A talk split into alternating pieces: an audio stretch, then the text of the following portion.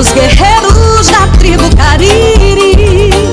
Sou teu filho e ao teu calor cresci, amei, sonhei, vivi. Ao seu pé da serra entre os canaviais quem já te viu, ó, oh, não te esquece mais. Pra te exaltar, ó flor do Brasil, hei de te cantar, meu grato gentil. Coração do Ceará, comigo a nação te cantará. No teu céu, linda, brilha estrela fugida que há cem anos norteia teu porvir. Grato amado, idolatrado, teu destino has de seguir. Grande e forte como nosso verde mar, bendita sejas, a terra de Alencar. Para te exaltar, ó flor do Brasil, ele te canta, meu prato gentil Ó coração do Ceará, comigo a nação te cantará.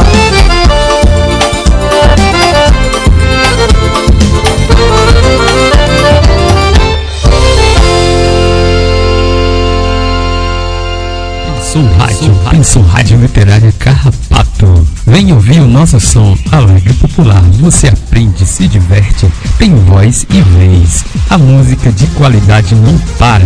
Toda a programação pensada em você. Arte, cultura, saúde, bem-estar, humor, educação e conscientização. Rádio Literária Carrapato, a rádio que cola em você 24 horas.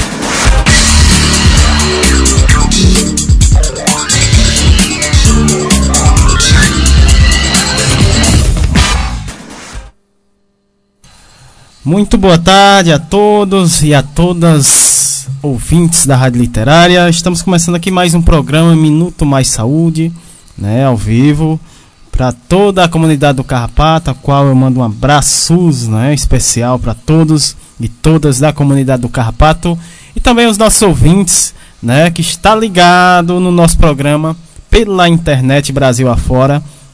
Né? Muito boa tarde a todos. Boa tarde, Érica. Boa tarde, Samuel. Boa tarde a toda a nossa comunidade do Carrapato e comunidade circunvizinhas, Vila Nova, Vila Pedrosa, Sítio Caiana, Coqueiro, comunidade do Ouro Congo, Baixo das Palmeiras, todos os nossos ouvintes, nossos amigos, colaboradores. É, já já os alôs, os abraços, né, para os nossos ouvintes. E a programação hoje está recheada. Vamos lá, tá Samuel? Muito bacana, viu, o programa de hoje. Lembrando que o tema né, do programa de hoje a saúde, arte e cultura, né? Vamos ter convidados mais que especial no programa de hoje.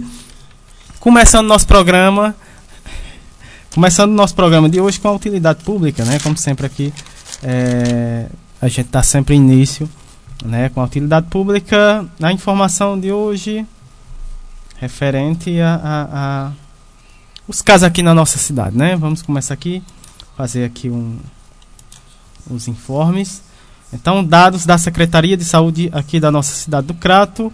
Uh, total de casos confirmados, 8.270. Né? Curados, 8.060. Óbitos, 107. Né? Tem, temos até o momento, né, infelizmente, 107 óbitos né, uh, aqui na nossa cidade.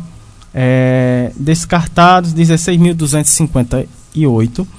Casos suspeitos, né, 607. Total de casos notificados aqui na nossa cidade, 25.135 casos, né? Então, lembrando, né, os casos infelizmente estão aumentando. Então, cabe a nós, né, tomar os devidos cuidados, andar de máscara, usar o álcool em gel, né, e sempre estar tá higienizando as mãos, né?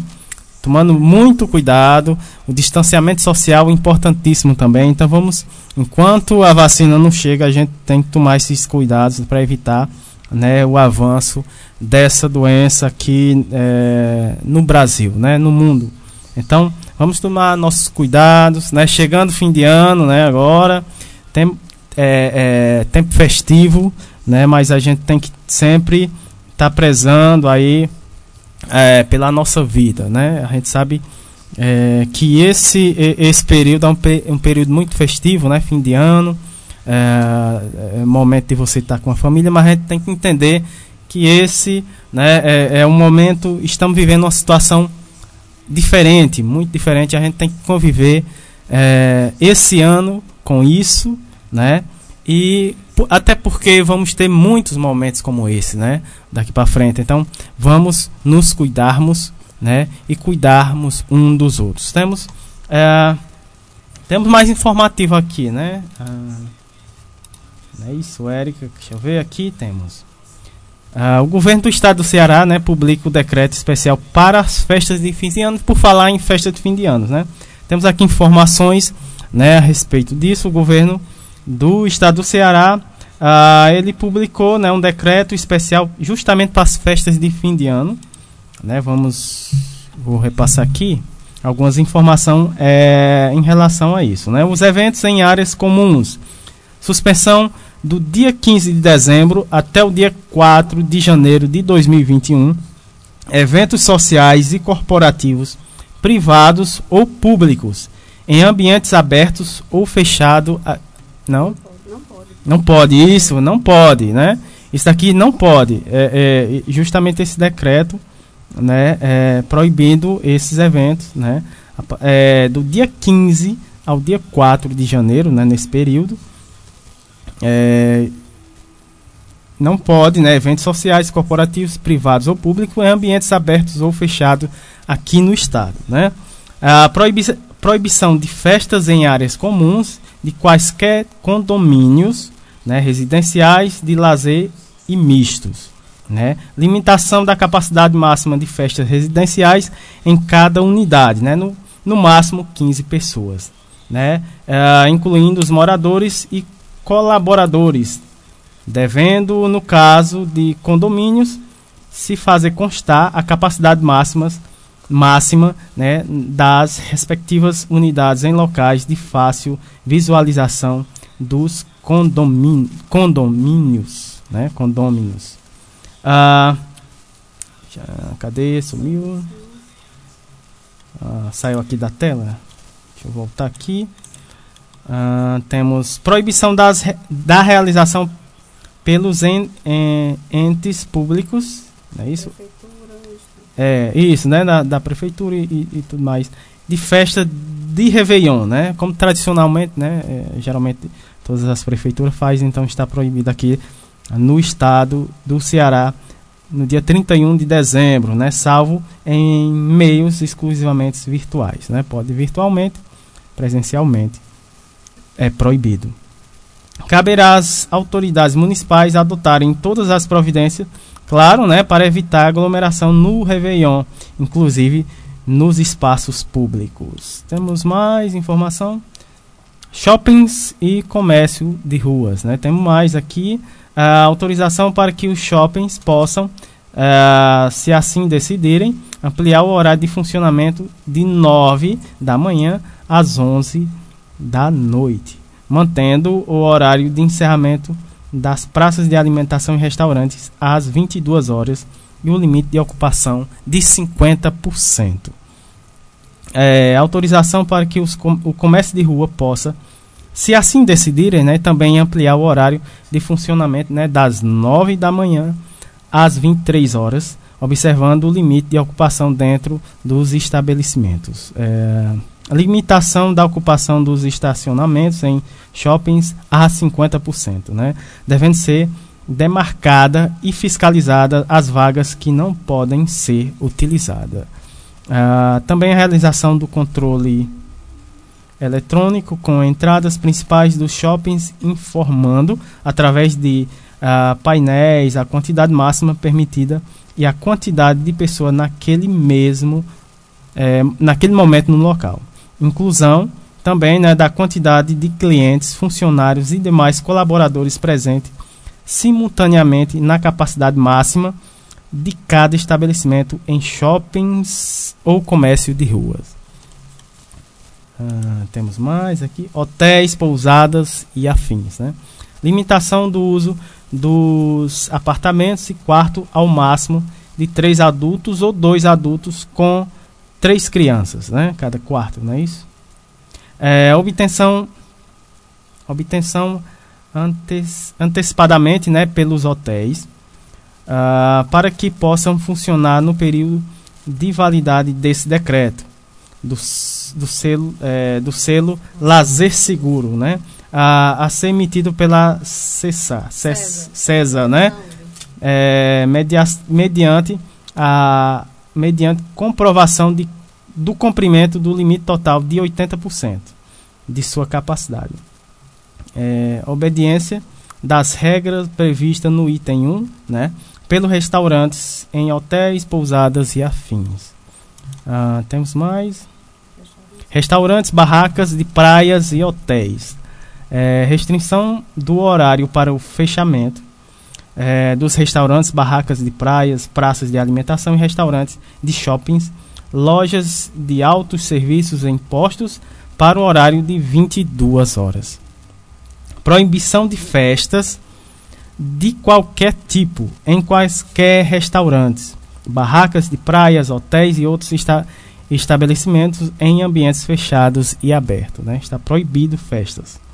A disponibilização de música ambiente, inclusive com músicos, vedado né, espaço para dança e qualquer outra atividade que caracterize festa em restaurante e afins.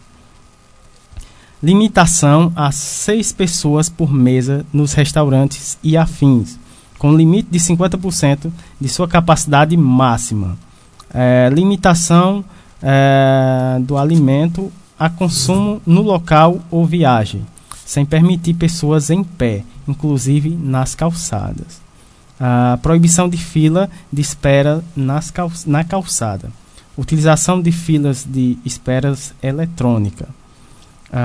estímulo ao estabelecimento para que se certifiquem com o selo Lazer Seguro, nos termos definidos pela CESA, órgão responsável por sua emissão. Né? Então, essas são é, as normas né, que, vai, que vai, exatamente, que vai vigorar até, a partir do dia 15 de dezembro até o, até o dia 4 de janeiro de 2021, né, essas normas aqui é, no estado do Ceará né, foi decretada né, é, publicada esse decreto especial para as festas de fim de ano. Então vamos ficar de olho, vamos é, é, nos cuidarmos, né, principalmente nesse fim de ano, vamos compreender o momento que a gente vive, né, até porque uh, a gente vai viver muitos, muitos momentos de confraternização é, aqui pra, daqui para frente. Então esse é um momento de compreensão né, e cuidarmos de nós e dos outros. Uh, temos mais utilidade pública? Não, né? É, agora a gente vai para a programação de hoje, né? Vamos falar um pouco sobre os nossos convidados de hoje. Uh, no, no, primeiro bloco, né, temos a participação da doutora Mariana Nogueira, né, ela que é pesquisadora do Laboratório de Educação Profissional em Atenção uh, a saúde, Escola Politécnica de Saúde Joaquim Venâncio, Fiocruz, Rio de Janeiro. Uh, o tema da fala dela, monitoramento da saúde do ACS em tempos de Covid-19.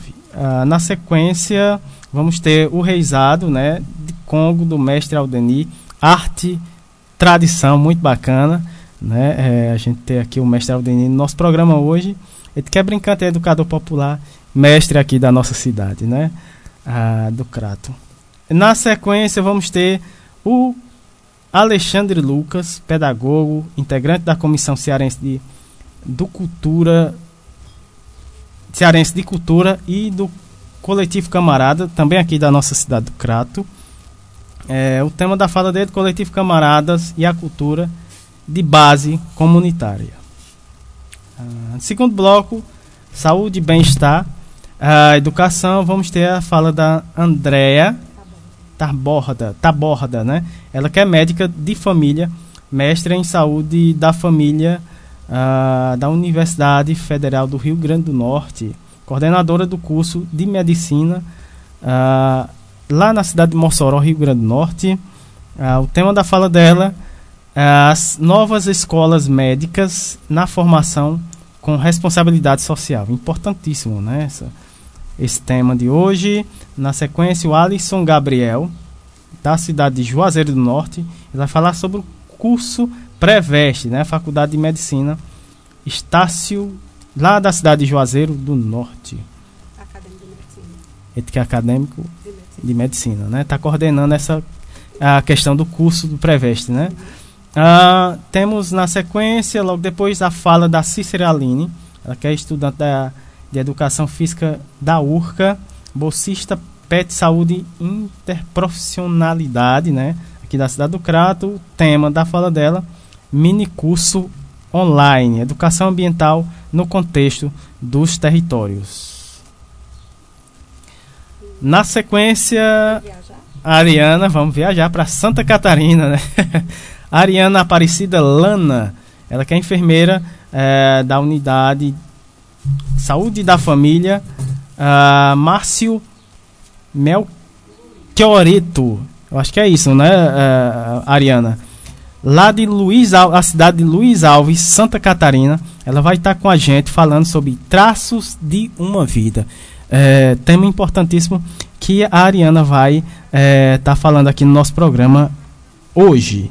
Terceiro bloco, momento arte, cultura, prosa e poesia. Vamos ter a presença do Elias José da Silva, ele que é educador popular, poeta, compositor, terapeuta holístico, integrante é, da estratégia Ciranda da Vida da cidade de Fortaleza, é, aqui no Ceará. O tema da fala dele, saúde e cultura, dois caminhos que se cruzam, com certeza, né? Com certeza se cruzam esses caminhos. E quem vai falar sobre isso? O Elias José, o nosso convidado de hoje. Ah, na sequência, Fátima Teles, né? Um abraço para Fátima Teles, ela que é escritora, poeta, professora e assistente social da cidade de Brejo Santo, aqui no Ceará. O tema da fala dela, Lições de Maria, Despertando o Amor Próprio. É um livro, né? É o lançamento do livro. Vamos ter o lançamento do livro da Fátima Teles. Vamos ter mais outro, né? É, da Luciana Bessa, Bessa, ela que é doutorada em doutoranda, desculpa, doutoranda em letras, colunista do blog Fubá. Olha aí que bacana, coordenadora da roda de poesia no gesso do coletivo Camarada. O tema da fala dela, né? Ela vai falar sobre o lançamento do livro Interior inteiro de pedaços, né? Esses são os nossos convidados de hoje do programa e para dar início, claro, como sempre, a gente traz uma, sempre umas músicas bacanas aqui. Ah, e a música de hoje é da Maria Bethânia. Cantigas Populares. Pirata, não é isso? O CD, né? Vamos ouvir essa linda música, já já a gente volta com os nossos convidados.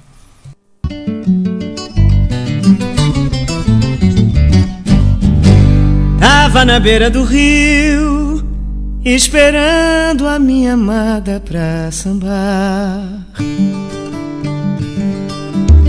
Tava na margem do Amazonas, como vai, como passou, sim a dona. Deus lhe dê boa noite, sim, a dona. Tava na margem do Amazonas, como vai, como passou, sim, a dona. Deus lhe dê boa noite, sim, a dona.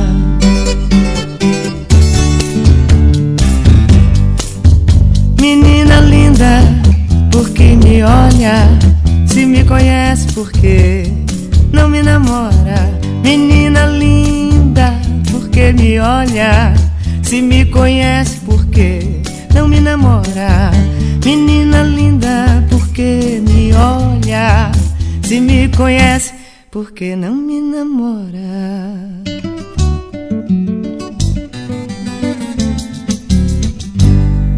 Você matou meu sabiá, Rosa Morena, eu vou pra Ribeira Samba. Você matou meu sabiá, Rosa Morena, vou pra Ribeira Samba. Rosa Morena, vou pra Ribeira Samba. Mandei selar meu cavalo na hora de eu viajar. Peguei a mão da morena, ela se pôs a chorar. Não chora, não, moreninha, que eu vou, mas torno a voltar. Deixa um abraço apertado, que é pra de mim se lembrar. Moreno, quando tu for, me leva.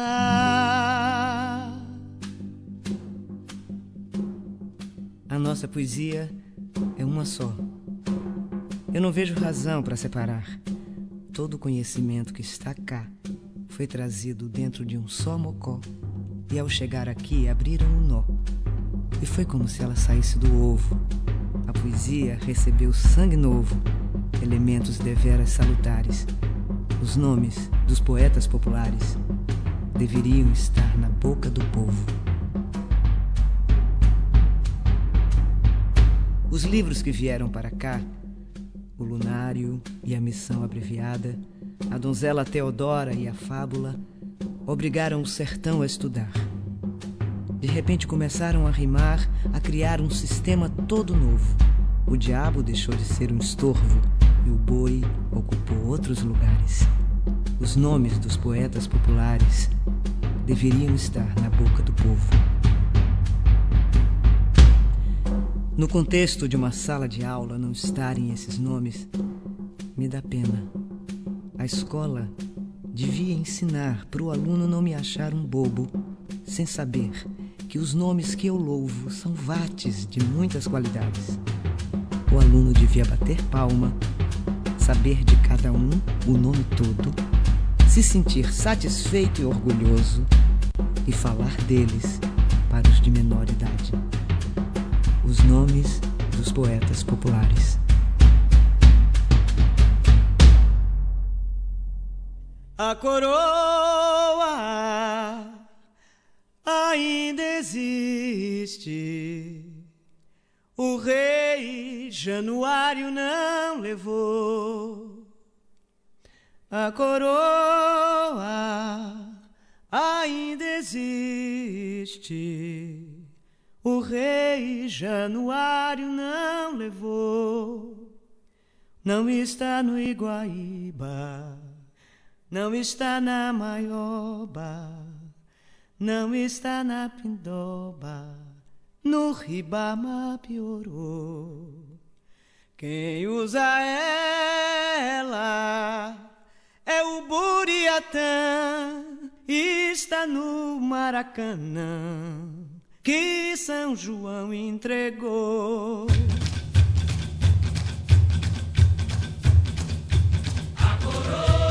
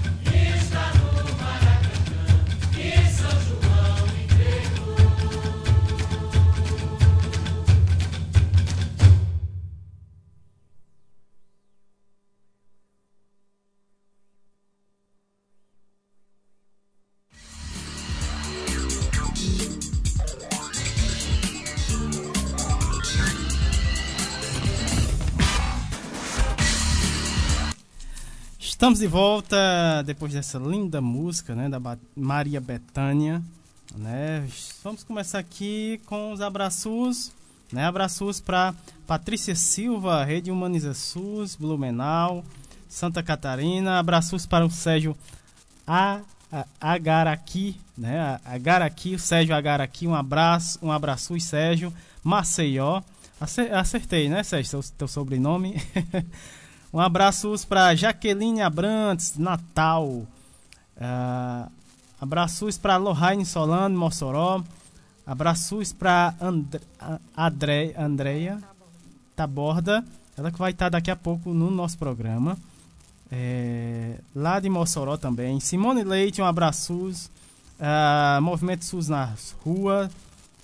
Professor Ricardo Ce- Cecim, abraços. Porto Alegre.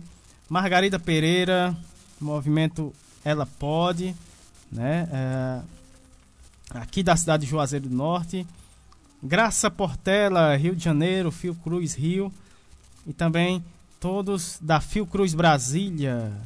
Né? Um abraço também para a comunidade estrutural de Brasília, né? Também ligadinho na, no nosso programa. Daqui a pouco mais abraços. Vamos com- começar aqui o nosso programa com e vamos ver o primeiro convidado de hoje, né? No caso a primeira convidada é a doutora Mariana Nogueira, ela que vai falar sobre o monitoramento da saúde do ACS em tempos de COVID-19.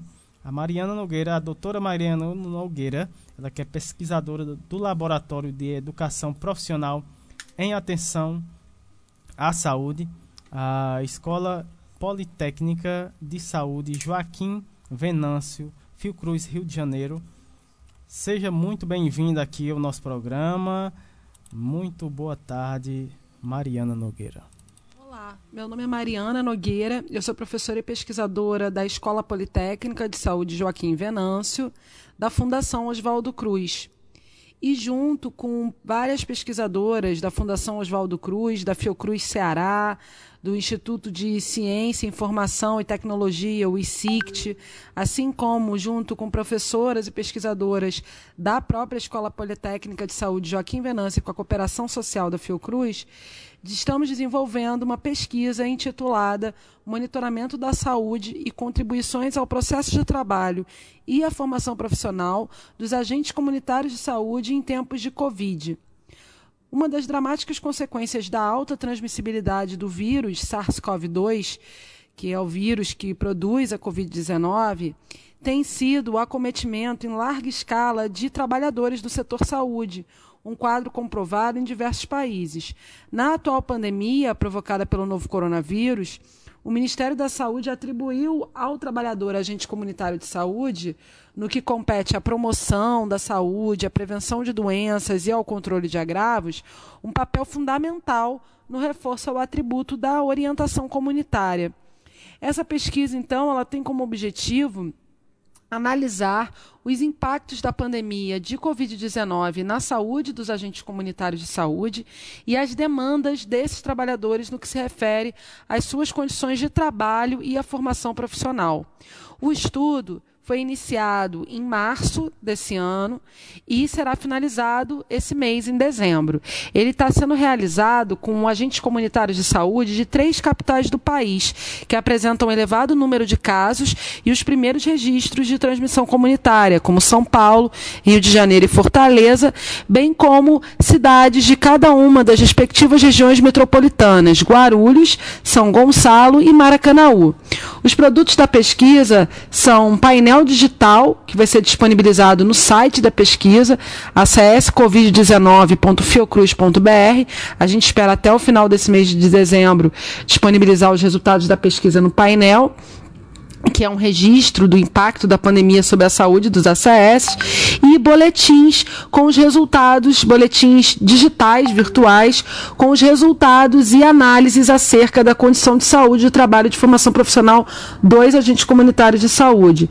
Esses produtos a gente espera que contribuam para o acompanhamento dos agentes comunitários de saúde para indicar a necessidade de implantação de medidas e políticas públicas que garantam a proteção e a recuperação recuperação da saúde dos agentes. Essa é uma pesquisa, então, financiada pela Vice-Presidência de Pesquisa e Coleções Biológicas, através do Programa de Políticas Públicas, Modelos de Atenção e Gestão à Saúde da Fiocruz, o PMA.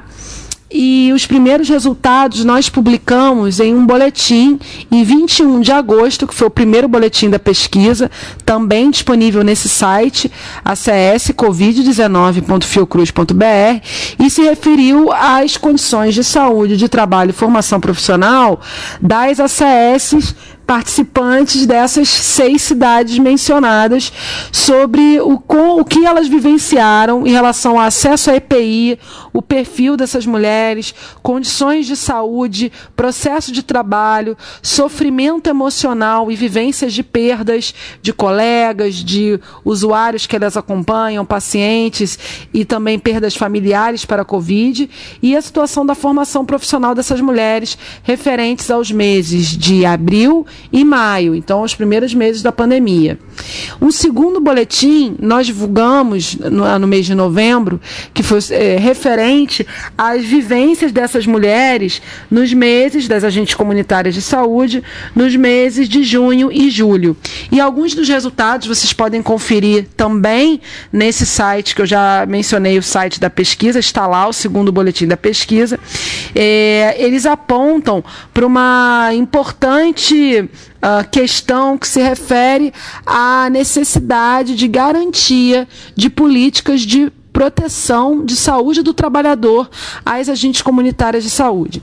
Quem são as agentes? Vocês devem conhecer, são trabalhadoras exclusivas do Sistema Único de Saúde e que atuam em uma política chamada Estratégia de Saúde da Família.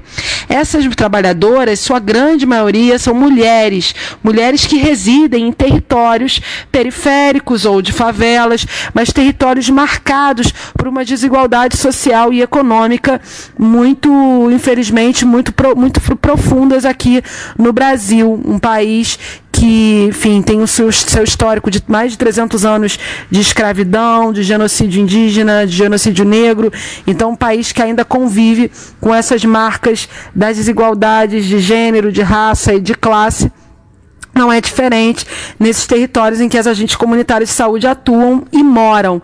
Essa é uma grande diferença, né? Elas são mulheres, grande maioria mulheres pretas e pardas, que trabalham nessa política pública que é implantada em territórios de maior vulnerabilidade, atuando na atenção primária à saúde, que é um primeiro nível de complexidade do SUS que atende a população de maneira mais próxima à sua moradia. Então, elas atuam nos postos de saúde ou nas clínicas da família, nos postinhos, que são unidades de saúde fundamentais para produção de um acompanhamento contínuo, territorializado, comunitário, coletivo, casa a casa, a partir das visitas domiciliares, a partir do cuidado da equipe de saúde da família. Então, essas trabalhadoras que hoje somam no Brasil em torno de 265 mil trabalhadoras do Sistema Único de Saúde, cada uma acompanha em torno de 700 pessoas. Então, elas têm um trabalho extremamente relevante é, não só no momento da pandemia, de orientação, de educação popular em saúde, de acompanhamento e vínculo junto às famílias nos territórios, de produção de saúde a partir da identificação de questões que vão muito para além da questão da doença, mas da, das vulnerabilidades sociais e econômicas do território, né? É, das questões de trabalho dessas pessoas que elas acompanham. No entanto, elas têm a apresentado tanto no primeiro boletim quanto no segundo boletim. No primeiro, participaram quase duas mil trabalhadoras agentes comunitárias de saúde, 1983 ACS. No segundo boletim, a gente teve a participação de uh, várias ACS também dessas seis cidades. É, do, de São Paulo, Guarulhos, Rio de Janeiro, São Gonçalo, Fortaleza e Maracanaú, foram 884 participantes. Em relação às ao perfil, já comentei com vocês, são mulheres pretas e pardas, uh, enfim, que lidam com essa tripla jornada de trabalho, além do trabalho no serviço de saúde, o trabalho não remunerado, que é o trabalho doméstico, que é sempre mais, uh, enfim, acaba recaindo sobre as mulheres numa sociedade desigual e patriarcal como a nossa. Essas mulheres, é, em relação ao acesso à EPI, aos equipamentos de proteção individual, tanto nas, na primeira fase da pesquisa quanto na segunda, é, parte delas refere que a quantidade de EPIs recebidos, como máscaras cirúrgicas, e a qualidade não tem sido suficiente. Então, nesse segundo boletim, 86,1% delas, dessas 884, responderam que recebem EPI, porém 10,4% referiu que os profissionais de saúde demais das unidades receberam e as ACS não, indicando que existe uma desigual distribuição de EPIs nas unidades, né? O que é, enfim, não é aceitável. Elas são trabalhadoras da linha de frente. Em relação ao fornecimento de máscara cirúrgica é, e em relação à quantidade, é, 42,5% das ACS que recebem máscara cirúrgica referem que a quantidade não é suficiente. Em relação à qualidade, 47,7%, a maioria, diz que a qualidade da máscara não é suficiente para o seu trabalho. Uh, ainda existem participantes da pesquisa, 14,8% do total de participantes refere que não dispõe de água e sabão para a lavagem das mãos sempre que necessário, uh, revelando a importância do investimento no Sistema Único de Saúde, nas condições estruturais da atenção primária à saúde para a população.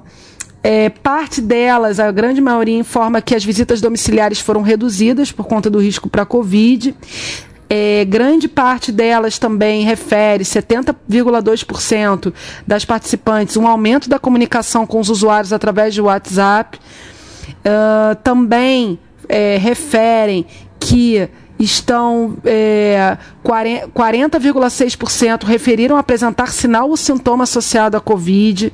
A, mesmo acesso ao teste 30,4% das participantes não teve acesso ao teste para Covid, o que é uma questão importante, a gente precisa ressaltar, considerando que a Organização Mundial da Saúde refere que o acesso ao teste para os trabalhadores de serviços essenciais e principalmente da saúde, ele é fundamental para a garantia do controle da transmissão, considerando que os trabalhadores, além de poderem estar infectados e adoecerem, podem ser também transmissores né, ao atender os usuários. Então, isso é uma questão grave. É necessário, é, é necessário garantir o acesso ao teste e não só isso, garantir o afastamento do trabalho sem perdas salariais das trabalhadoras que apresentam sinais e sintomas, pois na pesquisa também é presente a informação de trabalhadoras que, com sinais e sintomas, tiveram dificuldades de serem afastadas do trabalho. Em torno de 60,9% dessas trabalhadoras referiram perder alguém ter perdido alguém com quem possuía vínculo por Covid-19 e 80,8% referiram abalo emocional devido à pandemia. Dentre estes, destacam-se a angústia, a insônia e a ansiedade, com 63% das ACS relatando ansiedade. É, além disso, por último, né, a questão da formação dos ACS. E os, as ACS, diferente dos demais trabalhadores técnicos em saúde, não têm uma formação profissionalizante específica garantida para elas enquanto política pública universal, que deveria ser garantida gratuitamente, com qualidade, e a partir das escolas técnicas do SUS, porque elas são exclusivas do SUS. Né? Então, deveria ser uma política pública nacional e com acesso universal a todas elas. É, entre os 884 ACS participantes da segunda fase da pesquisa, 54,8% afirmaram não ter recebido nenhum tipo de formação ou treinamento sobre Covid-19 ofertada pela UBS. Um quadro agravado, porque 28,7% receberam alguma informação, mas consideram insuficiente. Ou seja, do total de participantes da, dessa, da, dessa fase da pesquisa, 94,8% das ACS elencaram pelo menos um tema que julgaram ser importante aprender para desenvolver o trabalho. Entre eles, direitos dos trabalhadores, autocuidado e direito dos trabalhadores em relação à licença saúde. Ou seja, valorizar os agentes comunitários de saúde é valorizar o sistema único de saúde, mas isso significa a remuneração digna, isso significa condições dignas de trabalho, isso significa vínculo empregatício estável, isso significa oferta de políticas de saúde do trabalhador e oferta de EPI em quantidade e qualidade suficiente, acesso à testagem, acolhimento a essas trabalhadoras quando elas precisam, é, quando elas precisam, enfim, quando elas estão adoecidas, quem cuida de quem cuida. Então é fundamental é, a garantia por parte da gestão pública, das gestões municipais, desse cuidado às agentes comunitárias de saúde quando precisam de acolhimento, seja por apresentarem sinais e sintomas de Covid, seja por terem, estarem adoecidas ou em sofrimento emocional, considerando todas essas perdas. Tão fundamental quanto isso é a garantia de uma formação profissional técnica de qualidade, que não seja aligerada, que alie os conhecimentos técnicos da saúde com os conhecimentos da formação geral, como os conhecimentos sobre a discussão de Estado, de política, de educação popular, de história e de território. Então, essa discussão da vigilância em saúde na relação com a formação geral, que discuta com as agentes comunitárias de saúde o que é o trabalho, para além do que se deve fazer, mas do que se quer, do que se precisa fazer, a partir das necessidades sociossanitárias do território, é fundamental e é conseguido através de uma formação técnica com as escolas técnicas do SUS. Obrigada por esse espaço, convido a todos a conhecerem a pesquisa e em breve, ainda em janeiro, nós divulgaremos o último boletim da pesquisa em que nós fizemos uh, dois grupos focais com agentes comunitários de saúde dessas seis cidades e com representantes sindicais uh, de sindicatos que têm essas bases de agentes comunitários de saúde. Viva o SUS! Estamos juntos e obrigada. Tá aí. Você ouviu a fala. Você ouviu a fala da é, doutora Mariana Nogueira, né? ela que é pesquisadora do Laboratório de Educação Profissional em Atenção à Saúde. Né? Uh, a gente traz essas pesquisas porque sabe da importância, o quanto é importante nessa pesquisa e também que o mais importante é que você, ouvinte, a população inteira, os trabalhadores participem né, dessa pesquisa. Então, a gente está sempre é, disponível aqui na Fiocruz e, e, e aos nossos parceiros em geral para trazer essas informações que são importantíssimas para o público, né? Então tá aí mais uma pesquisa, né, produzida pela Fiocruz. Esperamos muito que, o, que os agentes de saúde participem dessa pesquisa, né? É, é, eu já recebi aqui o link da pesquisa. Essa pesquisa uh, você acessa o link, né? E você é, é, é, rápido, é uma pesquisa rápida, né? E é importante que se participe dessa pesquisa. E a gente agradece demais a participação da doutora Mariana trazendo né, é, é, esse monitoramento da saúde dos agentes de saúde em tempos de pandemia. Lembrando que é importantíssimo, né? São profissionais que estão à, à frente, né? É, que estão à frente é, nessa batalha contra a Covid. É importante é, sabermos como é que estão a saúde desses guerreiros. Vamos para o próximo participante aqui do nosso programa, né? Ele, grande mestre da cultura aqui da nossa cidade não só do Crato, mas o Ceará em todo, né? Uh, grande nome aqui da, da cultura da nossa cidade. O mestre Aldenir, né? brincante educador popular aqui da nossa cidade do Crato. Reisado de Congo do mestre Aldenir, arte e tradição. É né? um prazer a gente receber aqui o mestre Aldenir no nosso programa. Seja muito bem-vindo, mestre. É um prazer recebê-lo aqui no nosso programa. Muito boa tarde. Boa tarde, Samuel. Boa tarde, Érica. Eu sou o mestre Agani, tenho 87 anos. Desde o ano de 1955 que eu venho lutando com reisado. Até hoje eu estou lutando com reisado. Moro aqui na Bela Vista, nasci e me criei ali no sítio Baixio Verde, que é bem encostado na Bela Vista. De lá do Baixio Verde vim para aqui para Bela Vista. E ainda hoje eu estou com esse reisado, desde 55. Comecei, pra, antes de 55 eu tinha, comecei a ensaiar, um ano, dois anos, foi ter muitos anos, pá, pra, de 55 para trás. Mas eu só conto de 55 porque foi a noite importante para mim que eu brinquei fardado, trajado de reisado. E essa noite foi muito bela para mim. Eu era um rapaz bem novinho, foi a noite todinha, não me cansei. Aí de lá para cá vem, vem brincando esse reisado.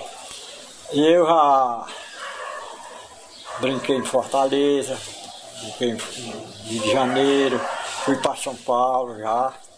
E até, até, através desse reisado. Se não fosse esse reisado, eu acho que eu nunca tinha saído nem de casa. Não teve um ano desse ano de 55 para cá que eu não tivesse um reisado. Todos os anos eu tenho, todos os reisados. Agora, quando eu comecei, a gente trabalhava nos engenhos de cana de rapadura. Aí, esses engenhos, de noite a gente ia para a casa dos amigos, ia ensaiar o risado, brincar o risado. E de, e de dia, trabalhando nos engenhos. Aí, isso foi meu, meu, meu, meu dourado. Aí hoje eu não trabalho mais, não, não vou trabalhar aqui. Coragem eu tenho de trabalhar na roça, cortar cana, cambitar com meu cambiteiro, tem saudade, muita lembrança daquele ali, mas hoje eu não posso. Aí tem até uma pecinha que eu fiz para a época do, dessa época do, da lembrança. Nasci no baixo, nunca pensei de ser mestre de reisado. Nasci no baixo verde, sentindo o cheiro do mar. No engenho de rua, comendo mel e rapadura, lutando pela cultura, no, fui lutar por a cultura no município do carro. Tenho lembrança quando eu era cambiteiro, trabalhava o dia inteiro, mas meu colega Raimundo. De tardezinha, nós íamos tomar café na casa de Daniel, filho do Zé Tomé. Aí a, aquela a maioria dessas peças que eu canto, quase tudo é a gente que faz aqui em casa, fabrica elas. Faz as peças e fica cantando, né? E, e o mais é a gente lutar por, por aquilo que a gente gosta. Um dia, falando com, lá, com, com, com o padre, aí ele disse a ele, olha padre, eu, eu, eu vou lutar por o que eu gosto. Aí eu, da hoje eu estou lutando. Aí ele disse, faça isso aí. A gente deve lutar por o que a gente gosta.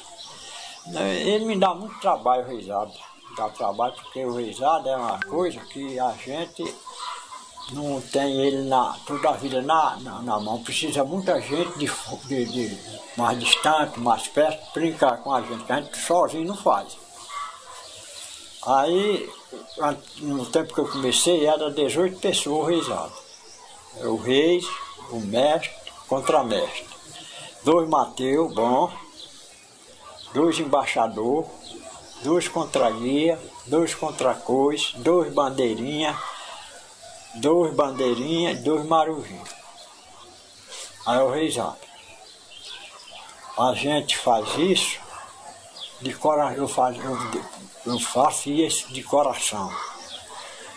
E, e até hoje a gente, agora hoje já está com mais gente. Já, tem um homem no caso, não sei se vocês conheceram ou ouviram falar nele, seu Seu Eloy, além de, dele, dele proteger o enraizado que tinha aqui no, no nosso município de Crato, ele conhecia o reizado. Conhecia o reizado do, pé, do tripé, a, os pés, da, a, a, as peças do reizado. Qual era a peça que eu podia brincar ali, qual era a peça que a gente podia fazer. Eu morei 25 anos mais ele tomei de conta no terreno dele lá de meio, fiquei lá mais ele lá e nós conversávamos muito lá numa paioça que ele tinha, um, um barracão que ele fez, para gente brincar e conversar essas coisas do Reisar.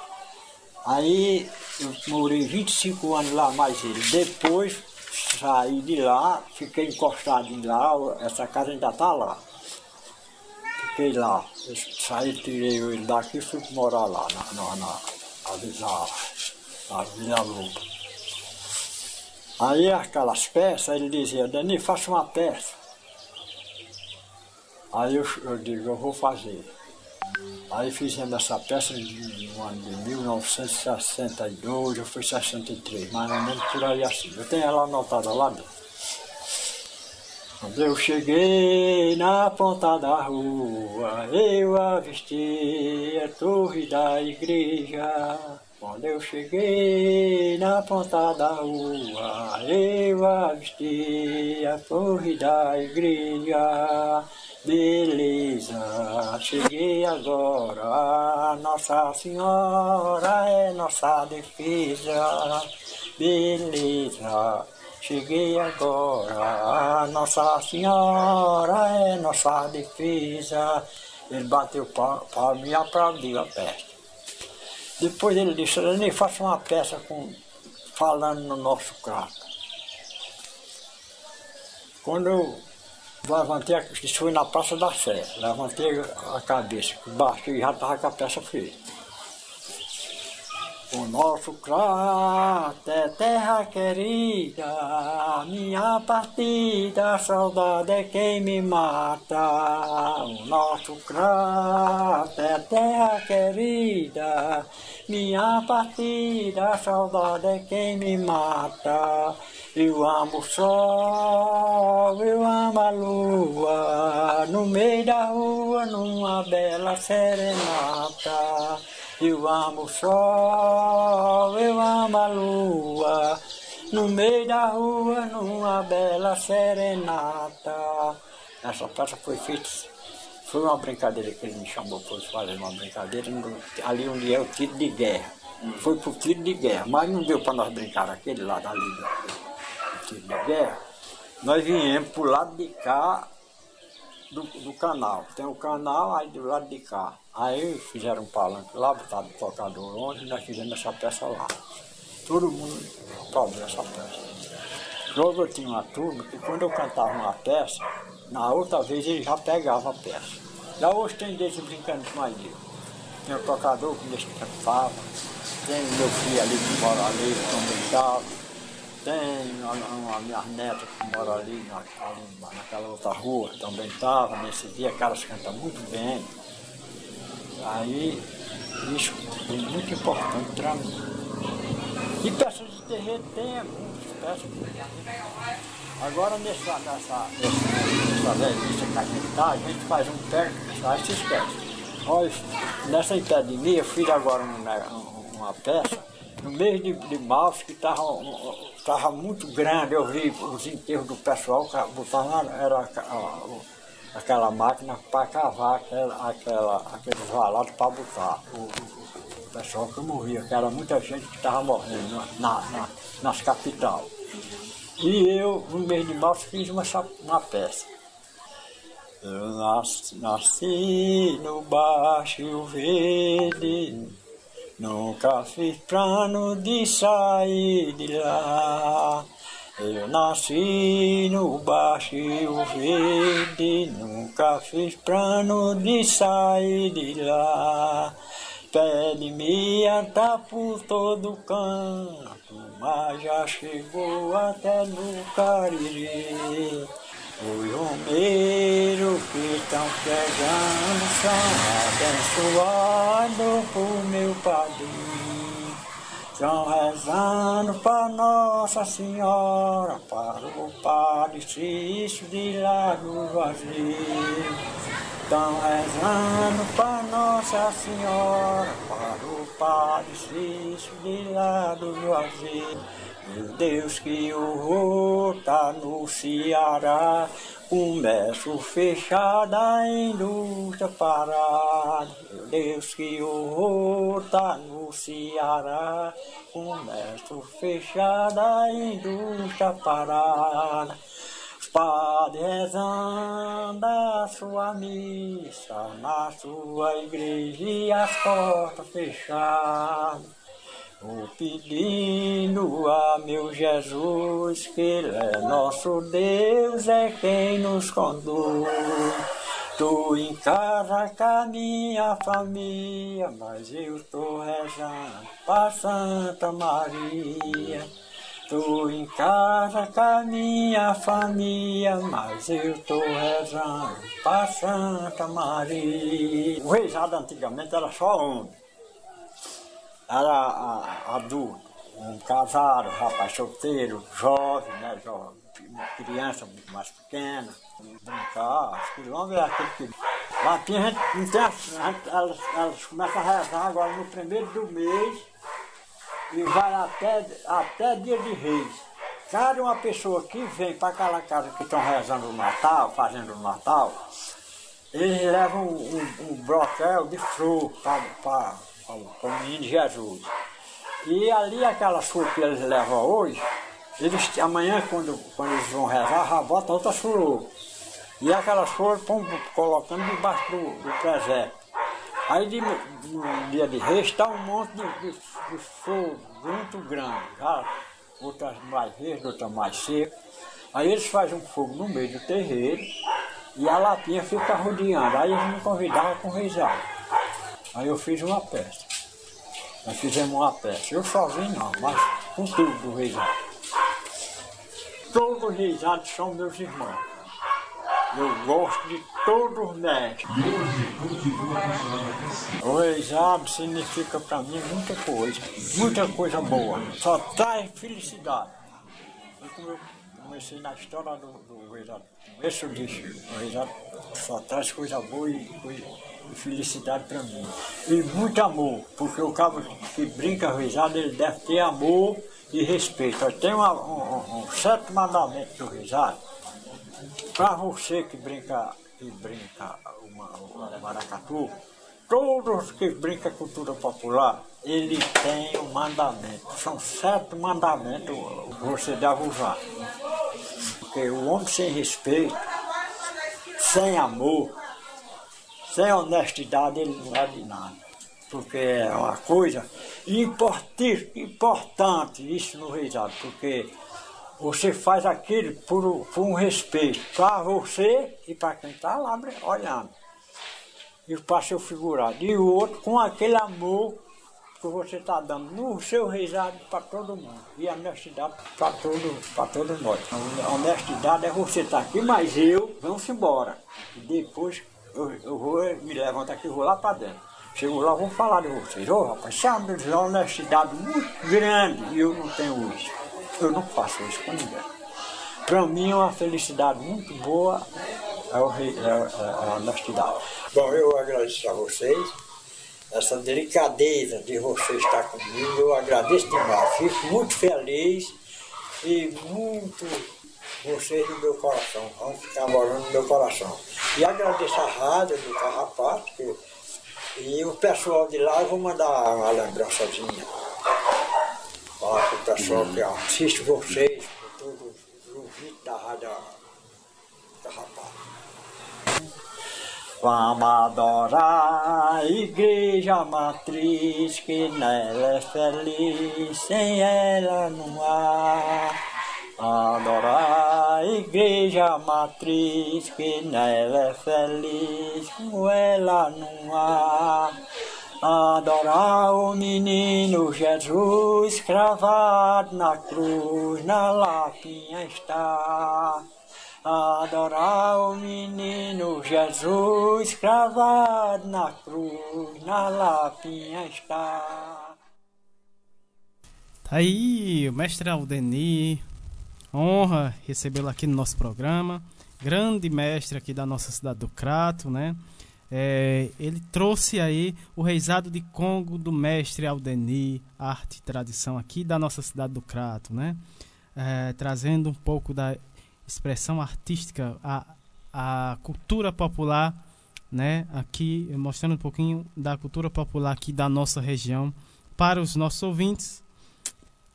Dando continuidade aqui ao programa, a gente vai ouvir agora o Alexandre Lucas, né? Ele que é pedagogo, integrante da Comissão Cearense de Pontos de Cultura e do coletivo Camarada aqui da nossa cidade do Crato. Ah, ele vai falar sobre o coletivo Camaradas e a cultura de base comunitária. Então seja muito bem-vindo mais uma vez aqui no nosso programa, o camarada Alexandre Lucas. Muito boa tarde. Ouvintes da Rádio Carrapato Cultural. A ideia hoje é conversar um pouco sobre cultura de base comunitária e a atuação do Coletivo Camaradas na comunidade do Gesso e no território criativo do Gesso, que são é, questões distintas, né? tanto a comunidade como o território criativo do Gesso. Então, o conceito de cultura de base comunitária ele começa a tomar corpo e força no país no governo do Lula e da Dilma, a partir da política de governo que ficou conhecida como cultura viva, né, que é a política dos pontos de cultura. Posteriormente, essa política de governo se torna uma política de Estado. Né? Então, há, há características importantes é, na compreensão do, do conceito é, de cultura de base comunitária a partir do Cultura Viva. O, o Cultura Viva, né, para a gente contextualizar um pouco que, o que ele representou para o país, né, basta a gente ter como indicadores o governo de Fernando Henrique Cardoso.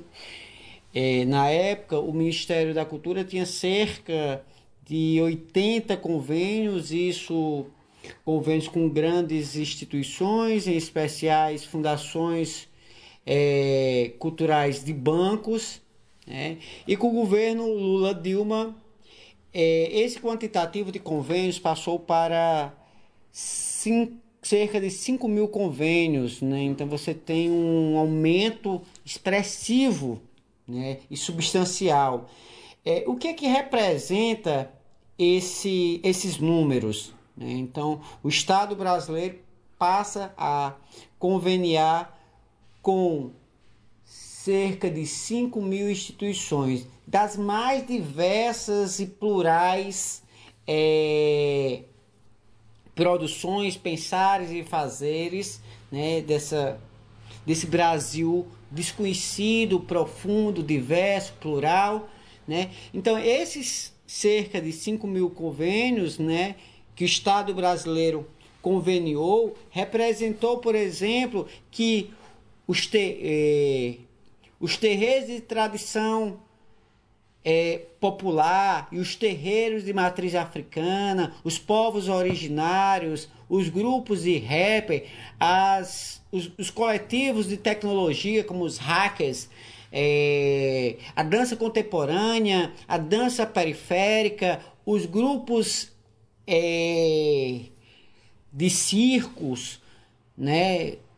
Essa diversidade do nosso povo, essa diversidade simbólica do nosso povo pudesse conveniar com o Estado, receber recursos. Então, isso representou de imediato descentralização de recursos, né? mas também possibilitou o intercâmbio e a articulação em rede desses diversos agrupamentos e organizações em todo o país.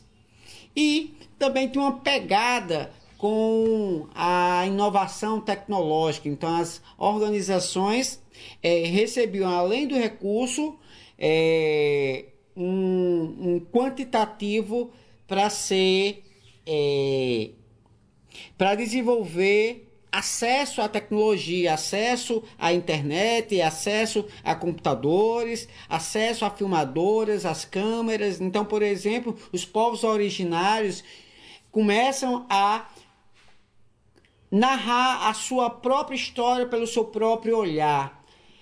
É, isso tem uma dimensão importante, né? Quando você pensa, por exemplo, que os povos originários contam a sua própria história, se filmam, se fotografam, é, acessam a rede mundial de computador. Isso tem uma dimensão importante nesse processo de articulação política.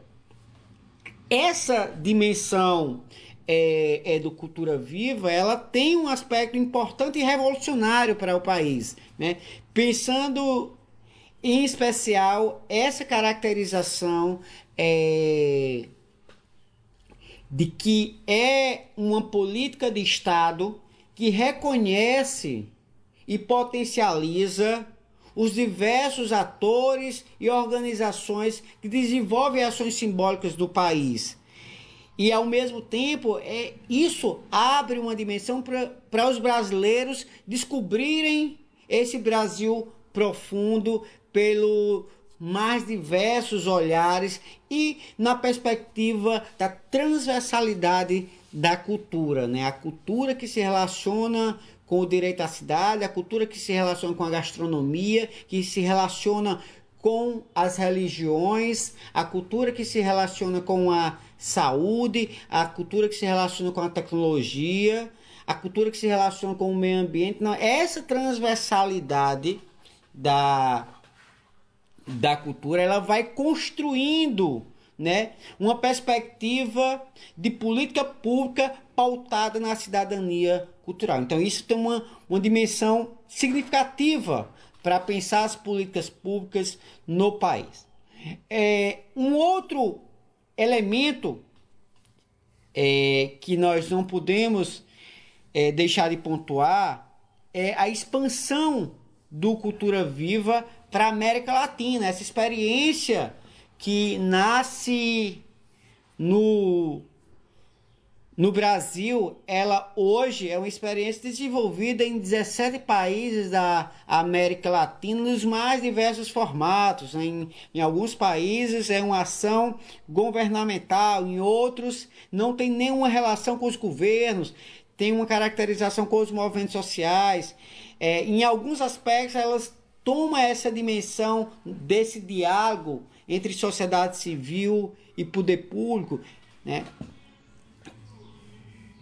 E é, o Cultura Viva ele vem se caracterizar também, né? E aí entrando mais nesse âmbito dessa perspectiva do, da, da cultura de base comunitária, ela vem se relacionar com os lugares e os territórios, né?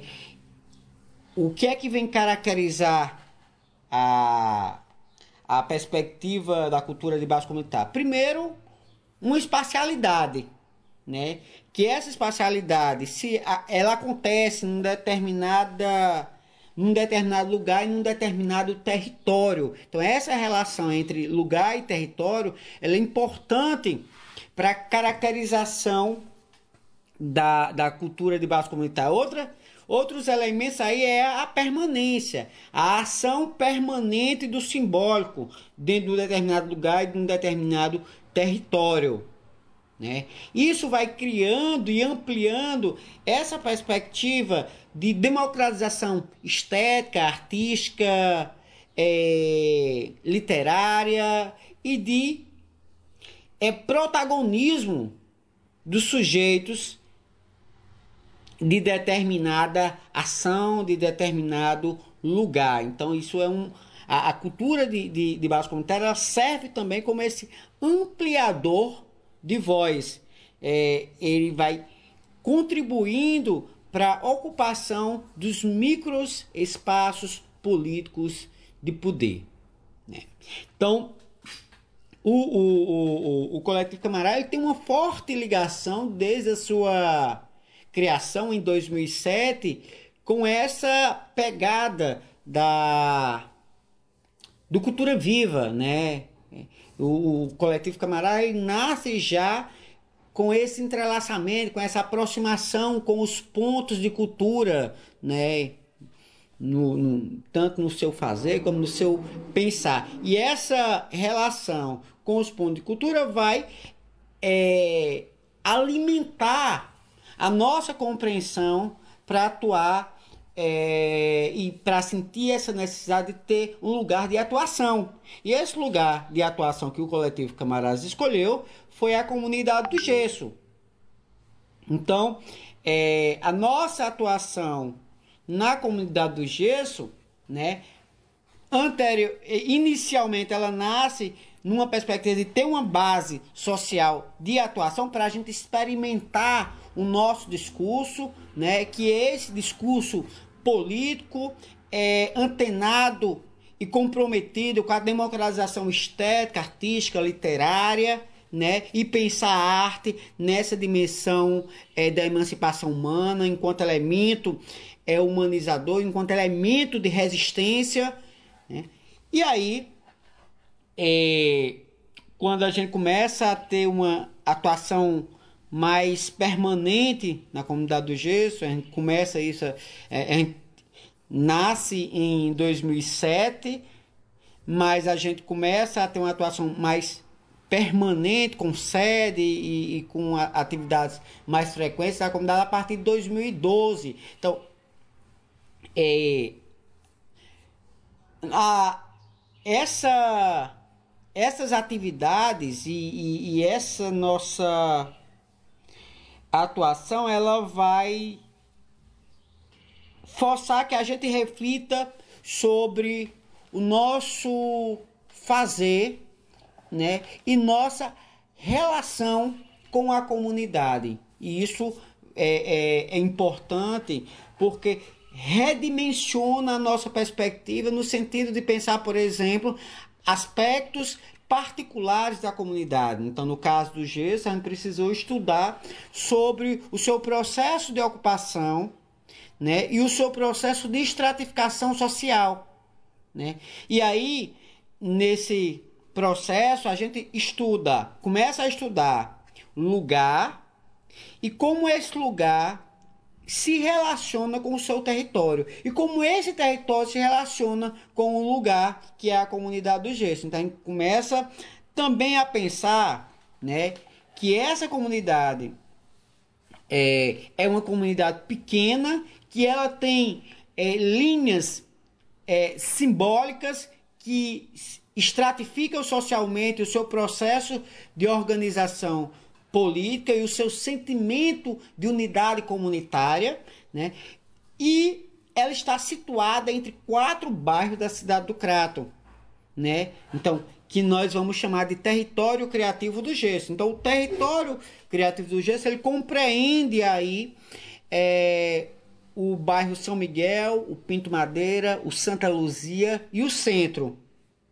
Então, a gente começa a ter um local um lugar definido de atuação que é a comunidade do gesso.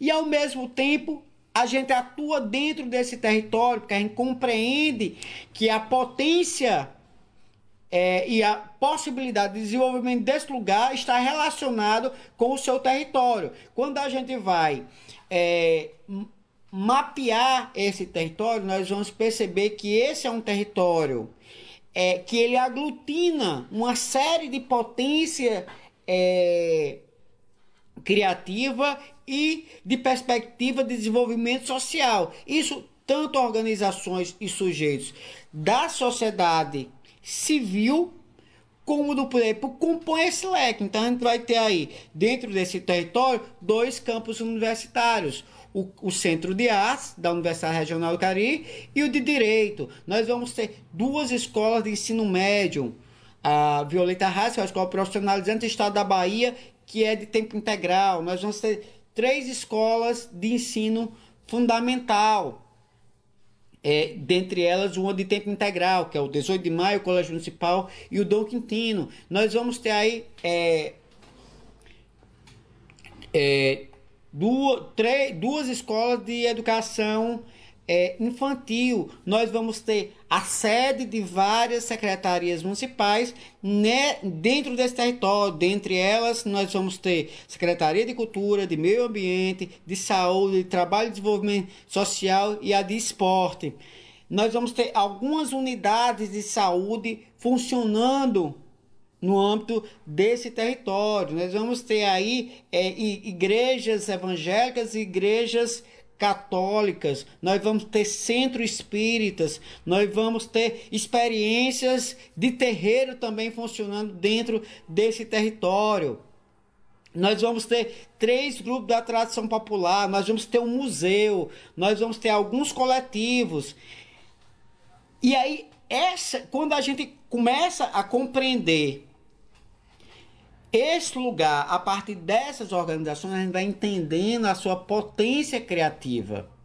Né? E, e, a, e essa potência criativa, ela é capaz de é, esperançar uma perspectiva de organização popular de atuação em rede, é, Quando a gente pensa o território, a gente pensa a atuação em rede, a gente pensa a aproximação desses sujeitos e dessas organizações no, é, no sentido de possibilitar que existam é, o ajuntamento de, de, de fazeres, de pensares, né, multiplicando aí a, a, possibilidade de ações dentro do lugar e dentro do território. Né. É, nós entendemos que essa atuação ela vai possibilitando também a desinvisibilização territorial e de lugar a partir de uma potência criativa. E isso vai construindo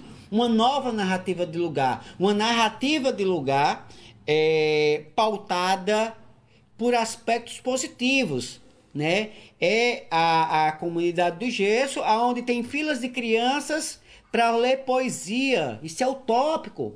É, é, é a comunidade do gesso, onde as mercearias têm livros para as crianças pegarem emprestados é a comunidade do gesso em que os postes se transformam numa espécie de páginas de um livro aberto. Você tem a intervenção do poste poesia. É a comunidade do gesso onde existem exibições de cinema no meio da rua e lançamento de livros no meio da rua. Essa comunidade onde existe uma experiência ambiental significativa que é o sítio urbano do Gesso. É nessa comunidade aonde existe é, uma organização que tem uma, um, faz relações de intercâmbio com a Alemanha. É a, essa comunidade que tem um grupo de coco que realiza há mais de 40 anos uma malhação do Judas é essa comunidade que os jovens se organizam em torno da bola. Então, é essa multiplicação de aspectos positivos cria uma nova narrativa de lugar. E narrativa de lugar, ela só é produzida é, a partir da produção de conteúdos, né? Então, nós entendemos que esse nosso trabalho de articulação em rede, né, ele também tem que, se tem que ser traduzido em conteúdo, em matérias para circularem nos blogs, nos blogs, para cards, para releases, para tentar pautar a imprensa. Então,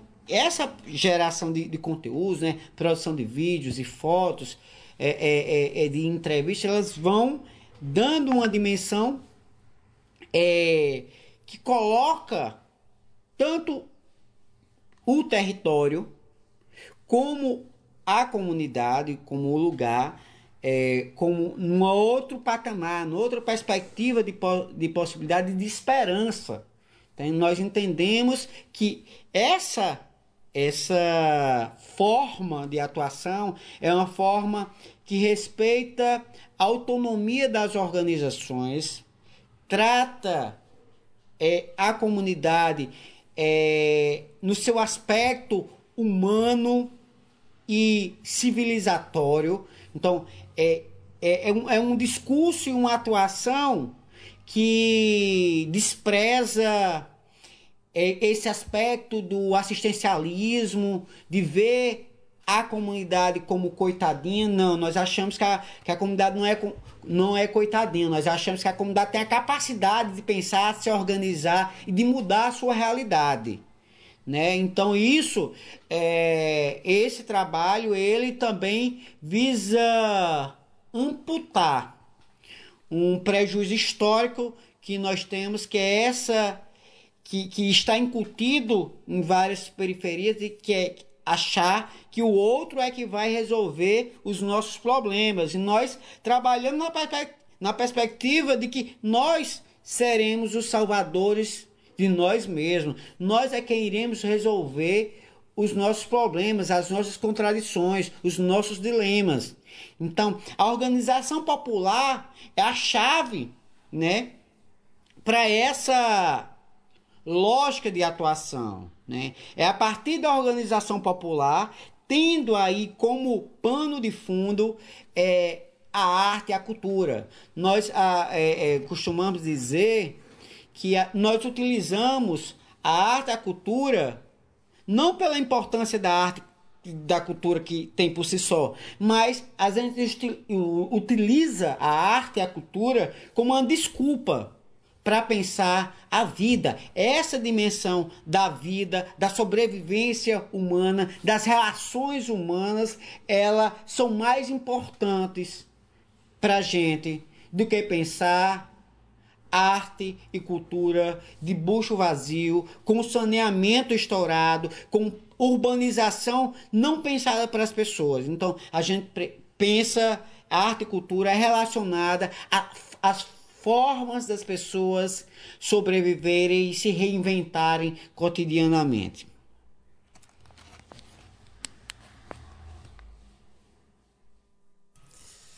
Tá aí, né? Tivemos aí a fala potente do Alexandre Lucas falando sobre o coletivo camarada e a cultura de base comunitária. Lembrando que essa cultura de base comunitária é importantíssima, né? É, tudo começa por essa cultura de base e aí se expande, né? A cidade do Crato ela não é considerada a cidade do, da cultura à toa, né? Porque ela tem uma base comunitária muito forte, né? É, a gente vê, a gente percebe pelo tanto de mestres da cultura, né? É, esses mestres da cultura, é, como é que a gente fala, já é, é, reconhecido, né, pelo Estado. Fora os que ainda não são, né? Porque são vários, temos muitos, muitas expressões culturais, né? Então, importantíssimo a questão da base comunitária no desenvolvimento uh, da nossa cultura, né? Do, das culturas populares, porque aí vai integrando uma outra, a cultura, a saúde, a arte, né? E aí vai se desenvolvendo a cidade, o turismo e tudo mais, né? Então a gente agradece demais a fala potente do Alexandre Lucas. Ele falou também da cultura viva, né? Outro, outro importante movimento que a gente tem, né? Que já, como ele falou, já está se expandindo é, pela América Latina, né? A questão do fortalecimento dos pontos de cultura, lembrando que a gente é um ponto de cultura, né? E o desenvolvimento da rádio, é, do maracatu, da biblioteca são frutos, né? É, que nasceram, que germinaram graças, né? A esse a ideia, né? De ponto de cultura, né? Que hoje se expande, né? Por todo o nosso Brasil. É, a gente agradece a participação. É, a comunidade do Gesso, particularmente falando, ela é, é, um pouco afetiva e traz minhas memórias enquanto na minha infância, né? Eu tinha uma avó que morava ao redor. E a gente sempre traz o Alexandre porque ele é nossa também fonte de inspiração, né? Porque quem conhece a comunidade do Gesso tem conhece a sua potencialidade, mas também a gente sabe de uma série de problemáticas que a comunidade já vivenciou e vivencia em outros aspectos, mas que hoje o coletivo Camarada ele se apropriou desse território num, contexto de cidadania e de resgate é, para que a população contribua né, nessa, nessa participação e construção coletiva.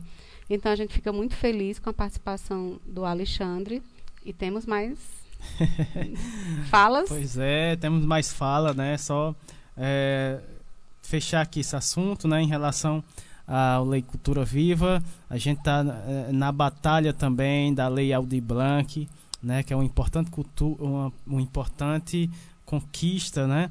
De todo o setor cultural que está é, é, tá relacionado a, a a toda a, a essa questão do auxílio emergencial né, para a cultura. A gente sabe que, principalmente é, é, é, é nesse setor que sofre mais, que está sofrendo mais, né? Então é importantíssimo a, a implementação da Lei Aldir Blanc nas cidades, né, em todos os territórios e a prorrogação, né? A prorrogação é importante. A gente, a gente é, está nessa campanha da prorrogação da Lei Aldir Blanc né? Está chegando aos poucos, muito lentamente, mas está chegando esse recurso, mas é importante que se é, é, é, dê continuidade a, a, essa lei, né? Porque ela vai ser importantíssima para os grupos culturais, todos os movimentos culturais Brasil afora. É, outra coisa importante que o Alexandre traz é essa questão de bucho vazio, né? E aí me, me, lembrei um pouco da música Comida do Titãs. E só num trecho. A gente não quer só comida, a gente quer comida, diversão e arte. A gente não quer só comida, a gente quer uma saída para qualquer parte. Então, a gente precisa achar essa saída.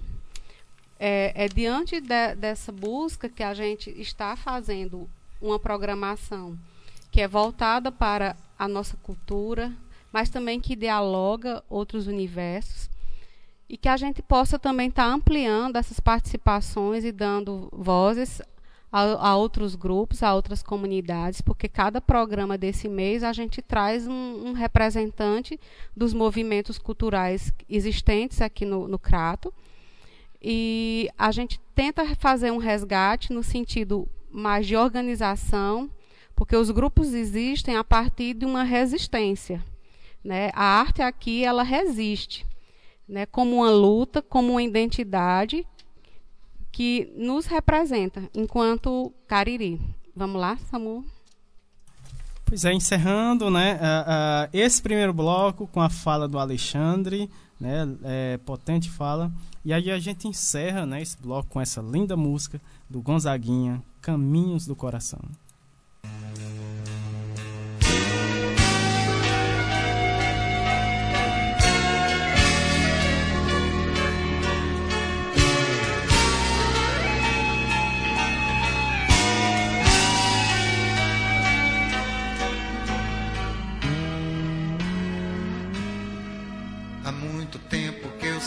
De casa.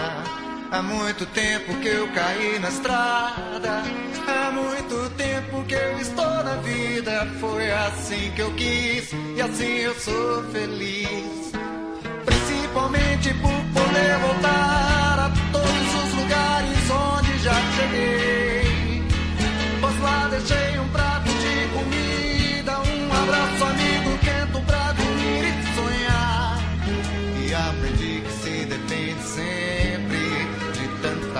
muita diferente gente. Toda pessoa sempre as marcas das lições diárias de outras tantas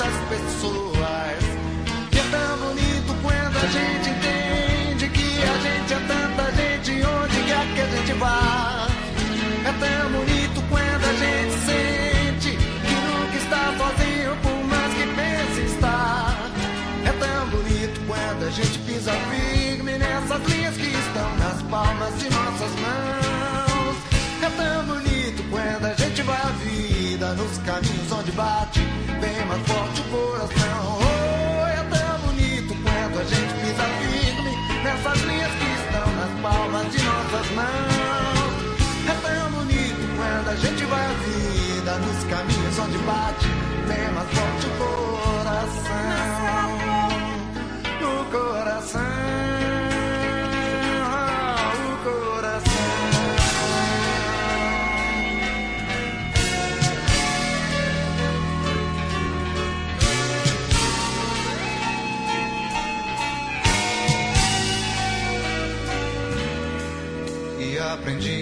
depende sempre de tanta, muita diferente gente. Toda pessoa sempre as marcas das lições diárias de outras tantas pessoas. E é tão bonito quando a gente entende que a gente é tanta gente onde quer que a gente vá. É tão bonito quando a gente sente que nunca está sozinho pisa nessas linhas que estão nas palmas de nossas mãos. É tão bonito quando a gente vai a vida nos caminhos onde bate bem mais forte o coração. Oh, é tão bonito quando a gente pisa firme nessas linhas que estão nas palmas de nossas mãos. É tão bonito quando a gente vai a vida nos caminhos onde bate bem mais forte o coração. Coração.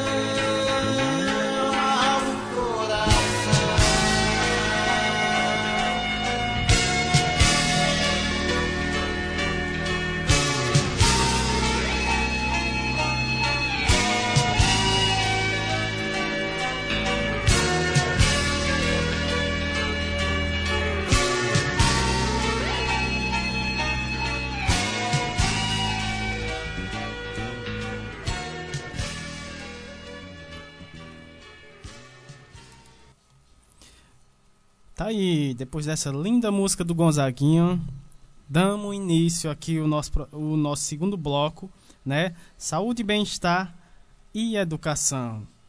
Antes de fazer uma correção, né, Sérgio? Perdão, Sérgio. Eu errei aqui o sobrenome do Sérgio, né? Um abraço pro Sérgio Aragaki. Aragaki, né, Sérgio? Lá em Maceió. Um abraço pro Sérgio. Perdão, Sérgio. pois é, Sérgio. Dando continuidade aqui, né? Feita a correção, nosso amigo Sérgio. Vamos dar continuidade aqui ao nosso programa com a presença, com a presença, com a participação, né? Com a fala da Andreia Taborda. Ela que é médica de família, mestra é, em saúde da família da Universidade Federal do Rio Grande do Norte, coordenadora do curso de medicina, o FERSA, né? Lá de Mossoró, no Rio Grande do, Norte. O tema da fala dela, as novas escolas médicas na formação com responsabilidade social. Né? É, e é com esse tema que a gente recebe aqui, né, Andréa Taborda. Né? Seja muito bem-vinda aqui no nosso programa. Muito boa tarde. Boa tarde, Samuel. Eu me chamo Andréa Taborda, sou médica de família e comunidade. Atualmente estou novamente na coordenação do curso de medicina da UFERSA e coordeno também as residências médicas da Universidade do Estado do Rio Grande do Norte, aqui em Mossoró. Eu estou no programa Minuto Mais Saúde da Rádio Literária Carrapato e vou falar com você sobre as novas escolas médicas e o perfil de educação centrado na responsabilidade social. A medicina, a formação médica, ela vem passando, e não só a formação médica, mas de todas as profissões de saúde. Mas aqui eu vou falar um pouquinho da formação médica, porque é o meu campo de atuação. A formação médica ela vem passando por muitas mudanças mundialmente nos últimos anos. Aqui no Brasil, desde 2014, houveram mudanças nas diretrizes curriculares de medicina que preconizam que o médico tem que ser competente para atender as demandas em saúde da população, atuar de maneira interprofissional com conhecimento de gestão em saúde e educação em saúde. Vocês podem pensar, opa, mas já não era assim? Desde os anos 1900, né, a formação médica ela sofreu mudanças para que ela se tornasse mais técnica, mais científica, porque havia um grande número de escolas no mundo e houve a necessidade de se fazer ajustes de qual seria um currículo mínimo que o médico deve, devesse ter, né, em termos de conhecimento, para se formar um bom profissional. O problema é que com tudo isso se focou muito na parte dos conhecimentos duros que a gente chama assim da medicina, né? O conhecimento sobre as doenças, sobre os processos biológicos, e foi se deixando um pouco de lado, como se isso brotasse da terra, né? Como se isso caísse do céu, como a chuva, como as plantas, a questão de trabalhar com a formação da empatia, da humanidade, das práticas colaborativas. Desde 2014, com essas mudanças no Brasil, os currículos médicos preconizam que os cursos médicos devem utilizar metodologias ativas que propiciem o trabalho em grupo, o raciocínio crítico, que trabalhem de forma inter... que criem, né, que digamos assim ajudem aos profissionais que estão na formação médica a, a que eles vejam as demandas da sociedade, que eles trabalhem de maneira interprofissional com as outras profissões e com as outras áreas de conhecimento. Já diria nosso amigo Paulo Freire: não existe saber mais nem saber menos, o que existe são saberes diferentes. Talvez esse seja um primeiro ponto quando você pensa em uma formação médica com responsabilidade social. Diminuir as posições, as relações de poder entre profissionais médicos e outros profissionais de saúde, e o profissional médico e a comunidade, os usuários ao qual ele atende, é o primeiro passo como nós vamos focar o nosso atendimento, a nossa formação, ter médicos que se foquem nas necessidades e demandas em saúde da população, se eles não estão ouvindo essa população, se eles não se sentam de igual para igual para trabalhar a cogestão desse processo de cuidado. Então, eu participei é, desde 2015 da construção do projeto pedagógico aqui do curso de medicina da UFERSA. Não foi fácil Muitas vezes as pessoas não entendem, elas acham que quando a gente vai para a comunidade, quando a gente começa a formar com esse cunho comunitário, que não é focado no hospital, mas nas unidades de saúde, em vários cenários da rede, desde ambulatórios até hospital, mas passando por unidades básicas, a gente está, digamos assim, fazendo uma formação médica que não tem a mesma qualidade técnica. Isso é um ledo engano, porque não existe um ambiente onde você veja mais as mais diversas situações e interaja com os movimentos sociais, com os territórios, do que a própria atenção básica.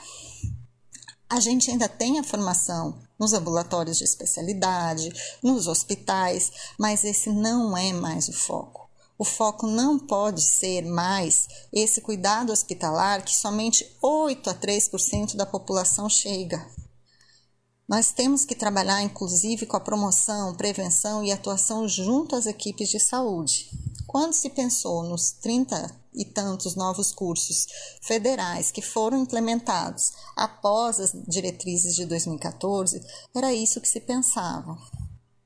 Não só em ter mais médicos nos interiores, mas também de que essas universidades, esses cursos que estavam no interior, que estavam abrindo com esse novo perfil, eles atuassem diretamente na realidade, na mudança da rede de saúde ao qual eles estavam pertencendo.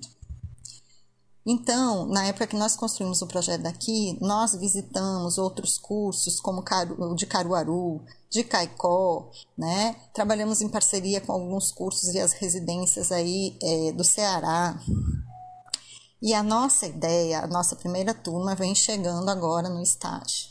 E os retornos que nós temos tido são os mais é, prazerosos possíveis dentro do que a equipe que construiu esse curso pensou. Então, nós precisamos servir de exemplo para os nossos é, discentes, para os nossos alunos. Nós, enquanto instituição pública, precisamos nos articular com a comunidade. Não é esperar que a comunidade venha até nós, é sair dos muros da instituição e ouvir os movimentos sociais, ouvir as demandas, ouvir as demandas que são trazidas a nós pelas diferentes cidades que estão aqui próximas, pelas diferentes esferas. A gente recebe, às vezes, é, é dos movimentos de mulheres mulheres do campo. Em Serra do Mel, a gente recebeu um pedido da igreja com a pastoral que tinha muitas famílias em situação de vulnerabilidade. E agora, na pandemia, nós atuamos fortemente em parceria com a gestão municipal aqui de Mossoró e algumas, algumas gestões da região é, para tentar auxiliar no que a gente pudesse. E não foi só a medicina, porque isso vai criando uma cultura institucional. Então, com o apoio da então é, gestão da universidade, que era o reitor ainda José de Matéia, é, e outros pró-reitores, outros docentes, né, como é, professor Leonardo, é, a química com o professor Zilvan, é, ciência e tecnologia, o professor Breno engenharia de produção, foram tantos cursos que a gente não pode até ser injusto falando de alguns, mas eu queria, em nome desses, né, trazer essa representação da instituição pública que saiu, ouviu e tentou articular as mais diversas ações, desde aplicativos, dados estatísticos, tentativa de construir um teleatendimento, produção de álcool, de face shields para atender as equipes, formações pelo núcleo de educação à distância, que foi fundamental foi, foi assim uma figura fundamental nesse processo para nos auxiliar a tentar instituir e formar os profissionais em parceria com o município sobre os protocolos de Covid. E, além disso, todos os outros projetos de extensão que já vêm sendo construídos, sempre pensando numa formação de um profissional de excelência técnica, mas com todas essas características e com responsabilidade social. Então, nós temos projetos como Farmácia Viva, da professora Terezinha, que tenta articular o saber popular com as propriedades da, das plantas medicinais, o projeto, alguns projetos de uma instituição estudantil, né? Aqui a gente tem a IFMSA, que é uma instituição que tem vários projetos, liderada por estudantes. É, então, tem projetos como quando houve aumento do número né, de casos de violência doméstica, doméstica. É, as meninas trabalham um projeto em articulação com é, do Uma por Todas e Todas por Uma trabalharam de maneira online.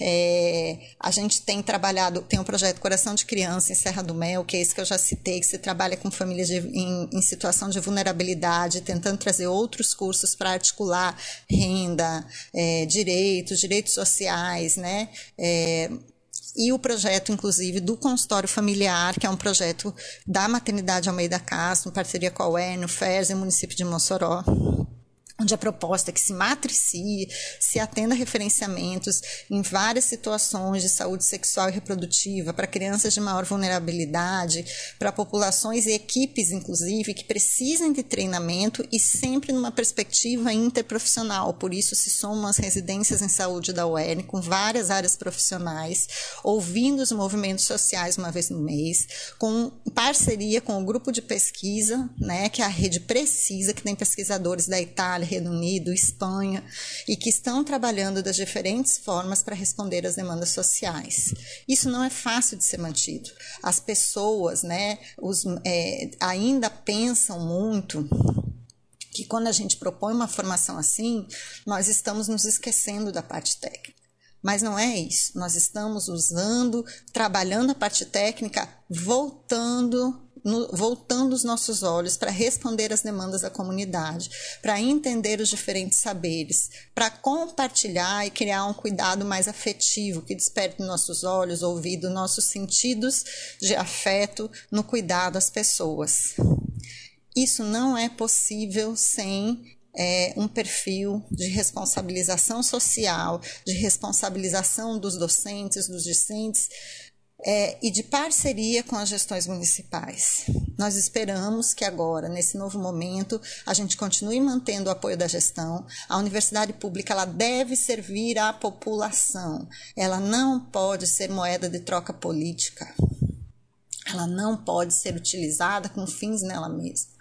Ela tem que servir as pessoas. A ciência serve para resolver, sistematizar problemas, é, é, resolver problemas da sociedade onde ela está inserida. A universidade pública tem esse papel e os cursos de medicina inseridos na, nessa realidade, eles não podem formar mais do mesmo. Eles têm que formar profissionais que sejam o médico que as pessoas esperam um médico mais próximo, um médico que escuta, um médico que tem excelência técnica, mas que sabe trabalhar em parceria com a sua equipe para responder às pessoas. Então, com isso, eu queria agradecer a oportunidade de estar aqui, parabenizar, eu tenho certeza que se houver o convite, a gente volta muitas vezes para falar aqui com vocês de diversos temas. Agradecer a toda a equipe que compõe. Eu estou aqui representando uma série de pessoas que compõem a universidade, a UFERSA, o curso de medicina da UFERSA e todo, toda essa rede de saúde profissionais que sempre apoiam a gente dentro dos serviços de saúde não se faz nada só. As redes de colaboração elas são fundamentais na construção de um cuidado de excelência público e gratuito que é o SUS. Então, é, quem quiser, quem precisar, só entrar em contato. A gente está aqui disponível para fazer mais parcerias e agradecendo aqui o convite. Bom fim de semana a todos. É, a gente agradece, André, a sua participação. E com certeza essa é a primeira de muitas, porque a gente precisa somar essa força coletivamente, né? É, independente dessa região que a gente ocupa esse lugar, mas a gente se fortalece quando a gente encontra pessoas, grupos que temos os, que têm os mesmos ideais, né, que comunga de ideias, mas acima de, das ideias elas são colocadas em prática, né? E o SUS é isso é potencializar essas trocas é, em vários processos, serviço, formação. E a gente acredita, é, desse, é diante disso que a gente está mantendo o bloco Saúde, Bem-Estar e Educação, fazendo essas parcerias. É, a, cada, a cada programa a gente está buscando mais colaboradores em, em, em diversos locais, seja ele na, na, no ensino, seja ele no serviço, é, para que a gente possa estar tá potencializando esses saberes, mas acima de tudo para a gente também mostrar à comunidade como, como a gente vivencia esse processo é, na nossa formação, que a gente acredita que é esse é o futuro, estarmos mais próximos da nossa comunidade, a partir dessa realidade que ela vivencia. E não apenas a gente estar tá, é, executando ações é, assistenciais eu acredito que é essa grande intenção que hoje o programa Minuto Mais Saúde, é, ele vem fazendo.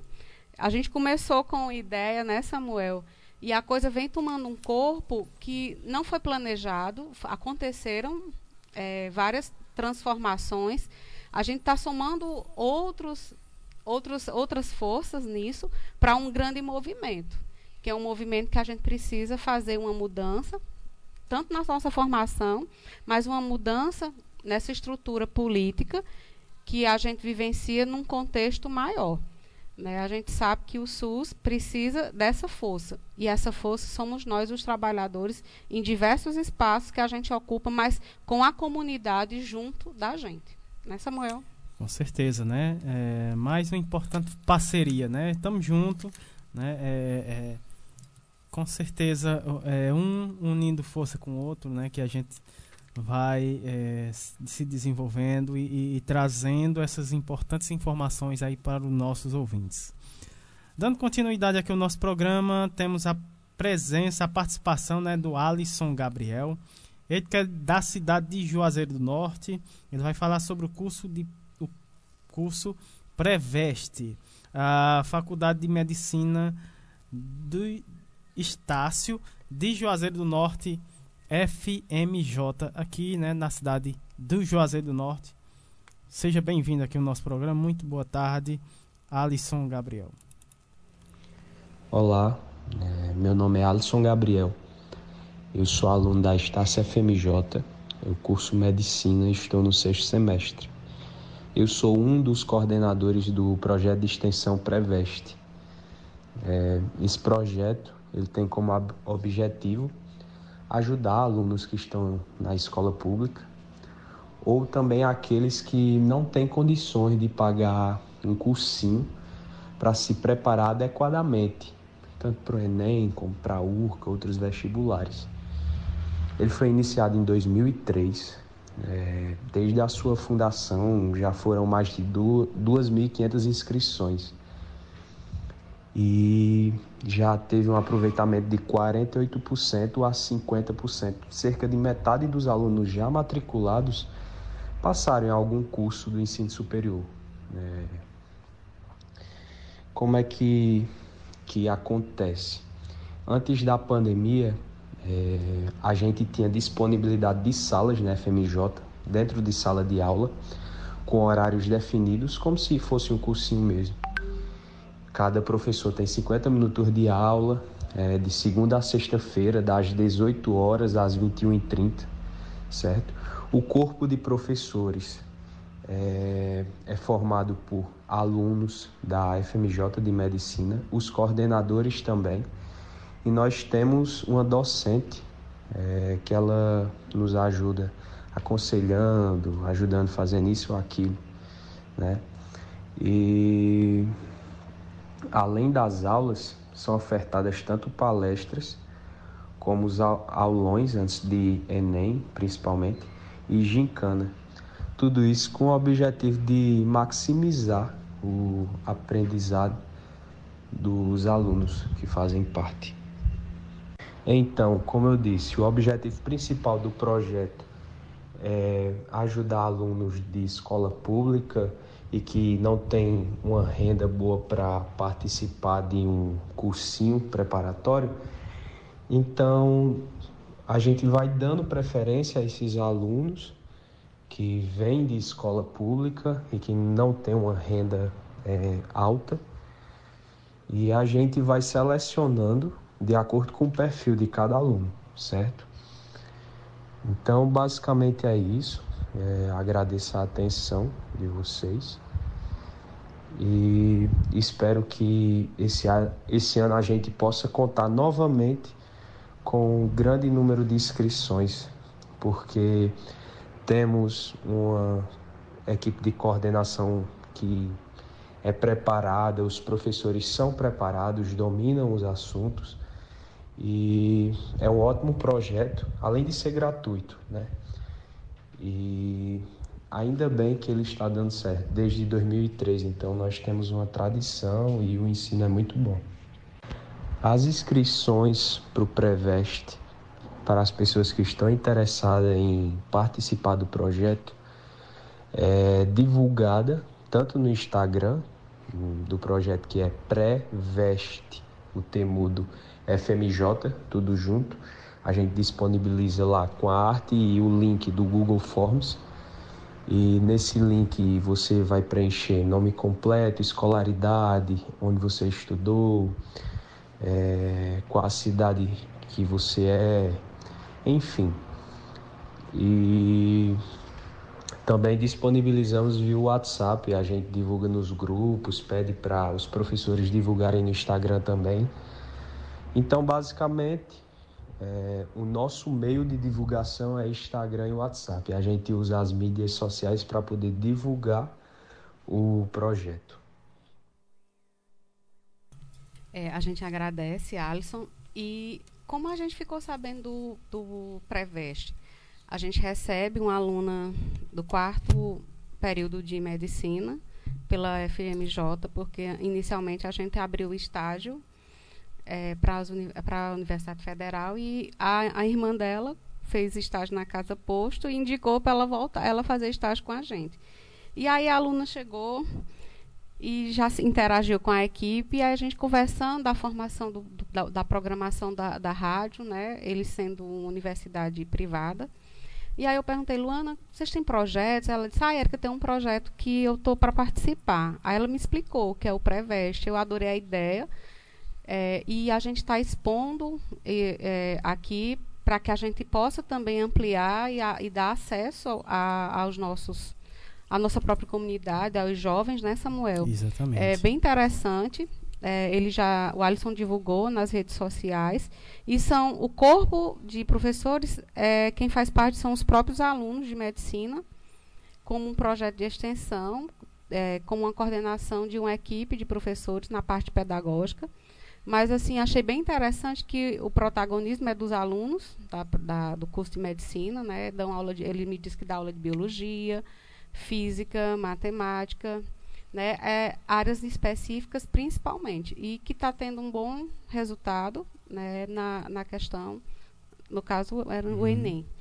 Mas fica a dica, né? E a gente vai estar tá sempre divulgando quando ele ficou de passar para a gente os, o próximo período de inscrição, mas é através das redes sociais. Então a gente aqui agradece, fazer essas partilhas, para que a gente possa estar divulgando o que existe na nossa região, né, dentro da, da universidade privada, mas que tem projetos sociais bem interessantes.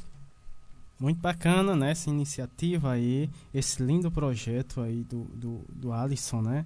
Ele que é um dos coordenadores desse projeto. E a gente agradece demais, a rádio está à disposição para trazer mais informações, né, o que tiver de informações é, é, para a gente repassar aqui para os nossos ouvintes. Pode ficar à vontade aqui, a nossa rádio está à disposição é, para se trazer essas informações aqui na nossa, no nosso programa.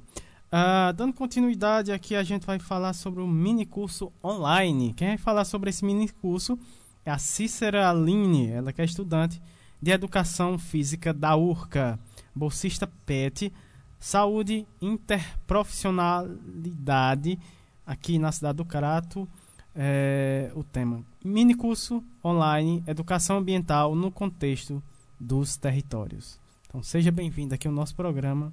Muito boa tarde, Aline. Olá, Samuel, boa tarde. Me chamo Aline, sou estudante do curso de Educação Física pela Universidade Regional do Cariri integrante do programa PET Saúde Interprofissionalidade, e eu estou aqui para fazer um convite para o nosso evento, que será um mini curso online, que terá como tema Educação Ambiental no contexto de saúde dos territórios, vigilância em saúde, estratificação de vulnerabilidade e educação ambiental frente à dengue. Será realizado nos dias 17 e 18 de dezembro, às 14 horas, pela plataforma Google Meet. E para você que quiser realizar a sua inscrição, acesse o Instagram do Pet Saúde Urca, que é Pet Saúde Urca. Lá você terá mais informações sobre o mini curso e como você pode estar realizando a sua inscrição. Lembrando que as vagas são limitadas. Conto com a presença de todos. Só lembrando que esse curso, né, online, esse mini curso online, ele é, é destinado aos agentes de saúde e também aos, aos agentes de endemia, né, já preparando para o próximo ano, né?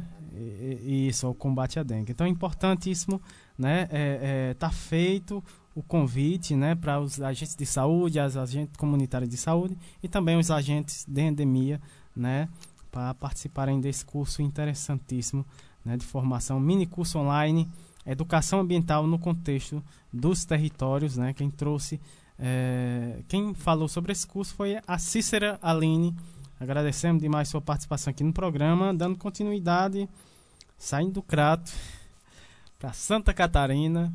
Uh, vamos falar aqui com a Ariana Aparecida Lana, ela que é enfermeira da unidade a Estratégia Saúde da Família Margio Bel Belchioreto, né? Belchioreto. Melchioreto, perdão. Márcio Melchioreto, Luiz, da cidade de Luiz Alves, em Santa Catarina. Uh, a Ariana vai falar sobre traços de uma vida. Então, seja bem-vinda. Uma boa tarde, Ariana. Boa tarde, Samuel. Eu me chamo Ariana, sou enfermeira, Trabalho na Unidade de Saúde da Família Margem Melchioreto, no município de Luiz Alves, Santa Catarina. Represento o município no Comitê Regional de Humanização do Médio Vale. Desde já agradeço a oportunidade de apresentar esse projeto, que teve início em novembro de 2018. Então, Traços de uma Vida foi o nome dado à ultração ecológica ou natural também conhecida. Trata-se de uma técnica realizada após a palpação da barriga da gestante. Após localizar a posição do bebê, o desenho é feito com tintas laváveis e atóxicas própria para a pele. Esse tipo de ultrassonografia permite que a mãe diminua um pouco sua ansiedade, consiga de uma forma lúdica observar a vida que há dentro dela e assim demonstrar seus sentimentos. Para a equipe de saúde, o objetivo principal é a criação do vínculo com a gestante e seus familiares. Os artistas são os agentes comunitários de saúde, a recepcionista e a técnica de enfermagem, que com muito carinho e amor proporcionam esse momento tão especial. Além de agradecer a toda a equipe, também gostaria de agradecer a Ellen, a Eliane, a Ana e a Samara, profissionais na época do município de Ilhota, que em uma conversa informal comentaram sobre a ultrassom natural e aceitaram vir no município nos capacitar. Hoje, em meio à pandemia Estamos realizando a ultrassom natural, pois entendemos que mais do que nunca torna-se necessário essa aproximação entre gestante, familiares e unidade de saúde. Um grande abraço a todos, um feliz Natal cheio de paz e saúde. Em nome de, da equipe, agradeço novamente essa oportunidade. A gente que agradece demais, uh, uh, Ariana, né? Por você trazer aqui pra gente uh, essa bela iniciativa, esse belo projeto, né? Que é Traços de uma Vida, né? Que é uma ação bem humanizada, né? Que a gente traz, a gente sempre procura trazer essas iniciativas, esses projetos, né? Mostrando quanto é importante a, a, o nosso SUS, né? Essas iniciativas é, é, que dão, trazem mais assistências, né? para os pacientes, né? Essa questão da humanização, né? Do paciente estar tá próximo, mais próximo dos, dos pacientes, isso é de fundamental importância, né? É, na questão da saúde. É, com a fala da Ariana, a gente encerra aqui o segundo bloco, né? E para encerrar o segundo bloco, a gente vamos, vamos de uma linda música a música Vestido de Chita, a música uh, é da Daniela Mercury, Vestido de Chita. Vamos ouvir essa, essa linda música. Já já a gente volta com o terceiro bloco. Nasceu a flor do vestido de vermelho encardido. Tinha verde marido, tinha amor. Não, mãe, deixa de ladainha.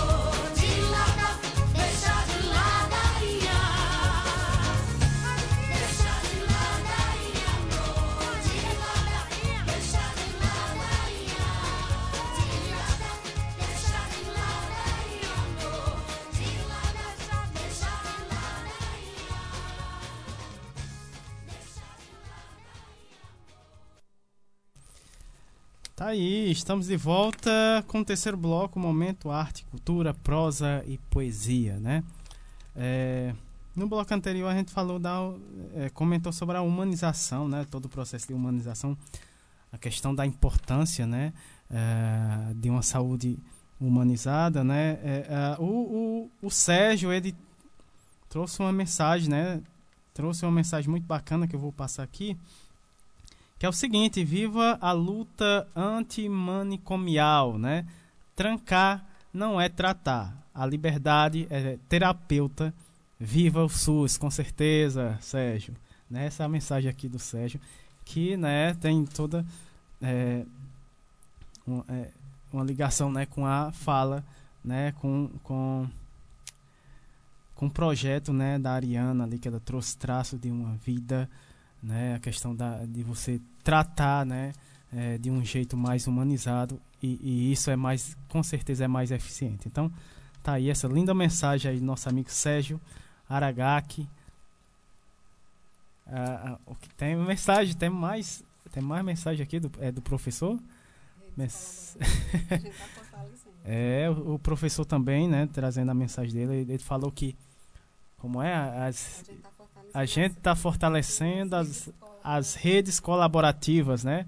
Um abraço aí pro professor Ricardo Zecim, tá aí ligadinho aí no programa. Então, vamos seguir aqui em frente.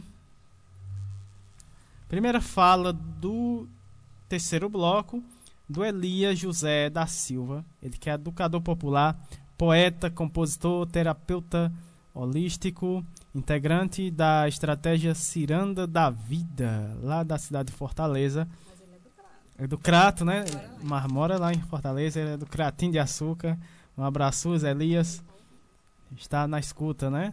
O tema da fala dele, saúde e cultura, dois caminhos que se cruzam com certeza. Elias, vamos ouvir aí a fala do Elias. Seja bem-vindo aqui no nosso programa. Muito boa tarde. Olá, Samuel. Olá, meus amigos e amigas ouvintes da Rádio Literária Carrapato, no programa Minuto Mais Saúde. Eu sou Elias José, sou natural do Crato, amo de paixão o Cariri cearense. Nasci no Crato, na minha querida Baixa do Maracujá. Me criei no Juazeiro, onde vivi uma parte de minha infância. E moro em Fortaleza desde a década dos anos 70 do século 20. Aqui em Fortaleza me movimento na defesa do SUS. Trabalho com a metodologia da educação popular em saúde. Trabalho com as práticas integrativas e complementares de saúde. Trabalho com as linguagens da arte e da cultura popular no contexto do trabalho em saúde que desenvolvo. Portanto, trabalho numa linha poética e musical que se interfaceia com os processos práticos e educativos no cotidiano dos serviços de promoção da saúde. É legítimo afirmar que tudo da saúde se encruzilha com a cultura e tudo da cultura vai ao encontro da saúde.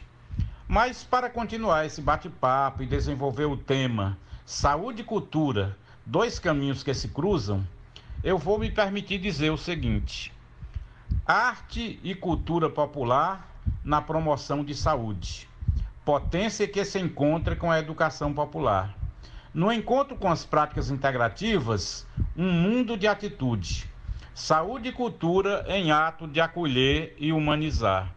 Na promoção e produção de saúde, a arte diz presente. O nosso que fazer com arte implica metodologia. A mistura de linguagens alcança todas as gentes. Arte é cuidado e cura contra toda letargia. Sem arte e cultura, saúde fica mais doente. Com arte e cultura, a saúde rima com alegria. Pois é, meus amigos, houve tempos históricos em que a cultura era vista ou compreendida apenas como um conjunto de elementos simbólicos que eram repassados de geração em geração. Isso mudou com o avançar do pensamento e práticas sociais, mas ainda existe uma herança forte dessas ideias, principalmente quando a arte é colocada nos eventos e processos da saúde apenas para abrir ou fechar evento. Quando uma intervenção artístico-cultural não dialoga com a temática e conteúdo do processo ou evento. Quando a arte, independente da linguagem, se coloca apenas para animar, sem o sentido da problematização. Animar no sentido de entreter, sem tocar nas questões, sem fazer perguntas geradoras, sem favorecer que os participantes abram a cachola do pensamento e possam construir respostas consequentes às questões debatidas ou estudadas. Neste sentido, saúde e cultura se cruzam, mas não engravidam, se tocam, mas não se enamoram, ficam, mas não criam laços, se curtem, mas é só um rolé. Não dá namoro e nem gera consequência. Faço essa analogia para fortalecer a ideia seguinte. Na verdade, essa ideia seguinte, a que me refiro, não foge e não se diferencia de tudo que falei até aqui. É mesmo para sintetizar que os caminhos da saúde e da cultura estão sempre encruzilhados. Basta nos darmos conta do potencial simbólico e concreto transformador da cultura e do potencial concreto e inerente à vida que tem a saúde enquanto cultura mesma, enquanto ciência, enquanto tradições, costumes, hábitos, civilizações. Uma e outra se fundem, se confundem, se afetam, se respondem e se perguntam ao mesmo tempo no tempo cotidiano da nossa existência. Que saúde promover sem cultura? Que cultura promover sem saúde?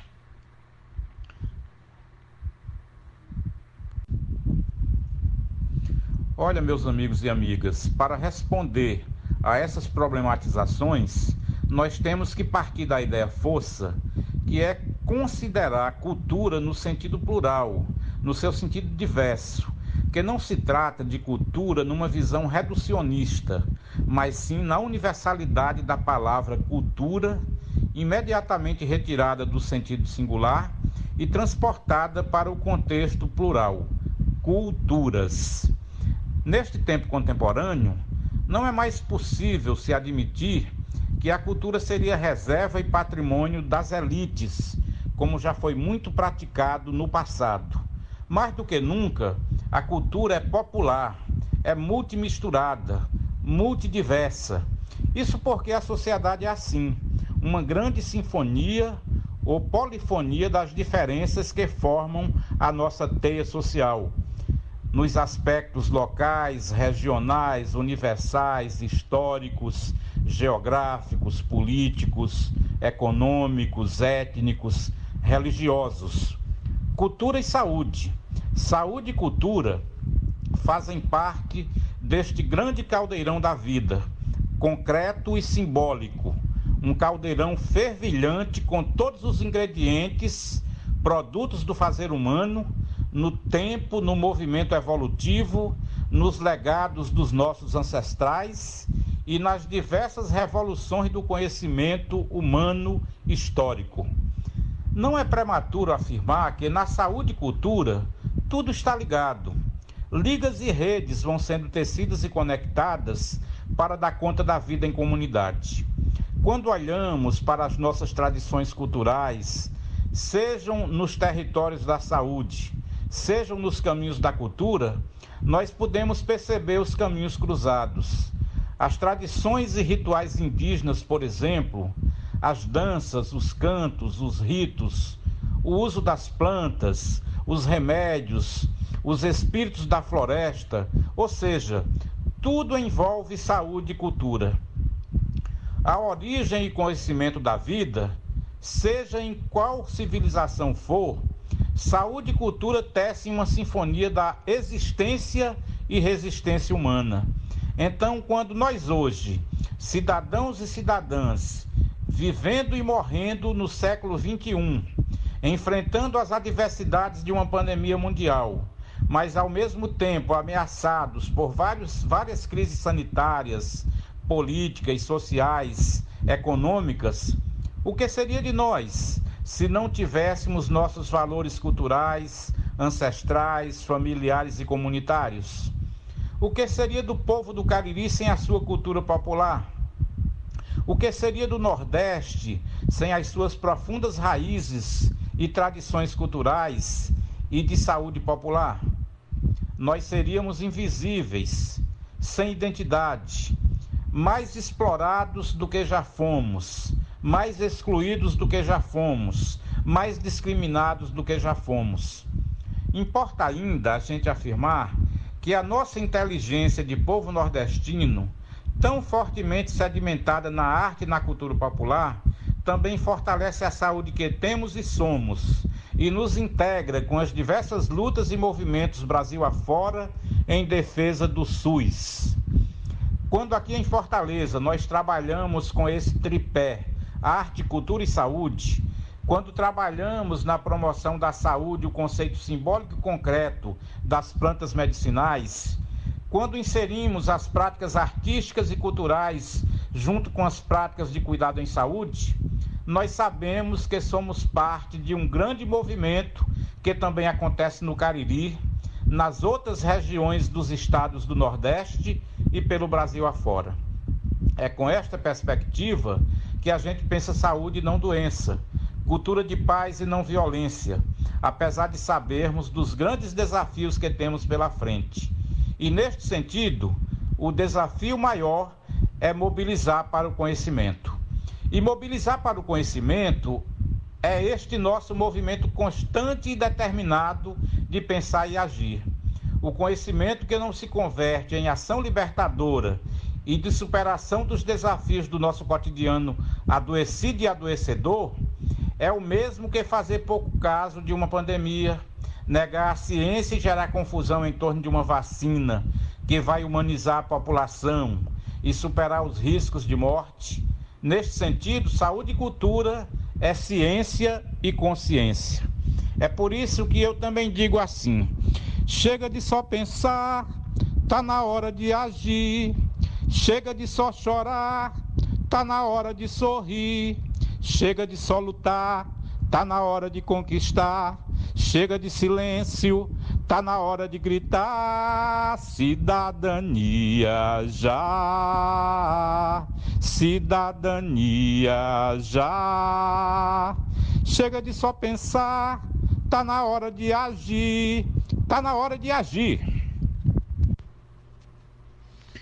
Bem, meus amigos e amigas, para concluir esse nosso bate-papo sobre saúde e cultura, já agradecendo ao Samuel, à Érica Formiga e aos ouvintes pela paciência de me escutarem, eu queria deixar aqui, de forma poética, uma homenagem ao meu Cariri, mas exatamente para aprofundar o sentido da cultura e da saúde. Da saúde que carrego comigo na perspectiva do trabalho que desenvolvo, sempre entrelaçado com a cultura popular. Então, isso complementa a minha fala até aqui. Que dizer de tudo que vimos e ouvimos por aqui? Que dizer do Cariri? Que dizer dos olhares e manifestações dessa gente acolhedora, mística e sincrética, que torna o profano sagrado e o sagrado profano? Que dizeres podem e devem ser ditos de modo a não profanar este território vivo da cultura popular? Que linguagens podem expressar a latitude e longitude do lugar poético, da geografia humana e bela, do saber popular feito ciência, dos sabores e aromas, das vivências que se misturam e se nutrem, da complementariedade simbólica e concreta que o Verde Vale e a Chapada traduzem? Que fazer para dizer o inédito viável que configure atos limites como síntese criativa do existir de um povo?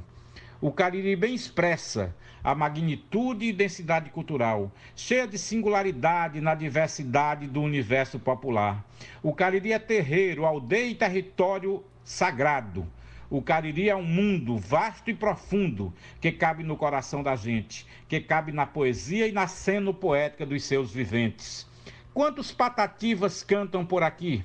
E quantos cantam e encantam o mundo afora? Que dizer em versos e palavras, vivências e canções para gerar definições preciosas e precisas das raízes mais profundas desse lugar? Dizer apenas, apenas dizer que te amamos tanto, tanto, meu e nosso Cariri. Quanto mais o tempo passa, há décadas longe de ti, és a nossa terra-mãe, nosso planeta singular, nossa fonte inesgotável de versos feitos ao luar e sobre a sombra de um pequizeiro, nosso canto se mistura com o canto do sabiá. Chega um galo de campina misturando seu cantar. A corduniz se aproxima com sons de arrepiar. Logo um canário se achega, beleza em pluma e em cantos. São cantos, versos, baladas, sinfonias da Chapada, que na Santa Fé se escuta e na Baixa do Maracujá. Três violeiros e três violas se achegam ao pequizeiro. Estênio Lima, os filhos da Chapada, João do Crato e Abidoral, junto aos pássaros soltam a voz. São os ritmos da Chapada, moda de improvisar. Tudo que é ave nativa participa do concerto, e nos ninhos os filhotes batem as asas do cantar. Logo se achega um sanfoneiro da família dos carneiros, um cantador da saudade. Um filho paulista, mas filho do Juazeiro, com sua voz sem igual. É o Fábio Carneirinho que reluz em sinfonia, expandindo a poesia por todo o vale e mais além.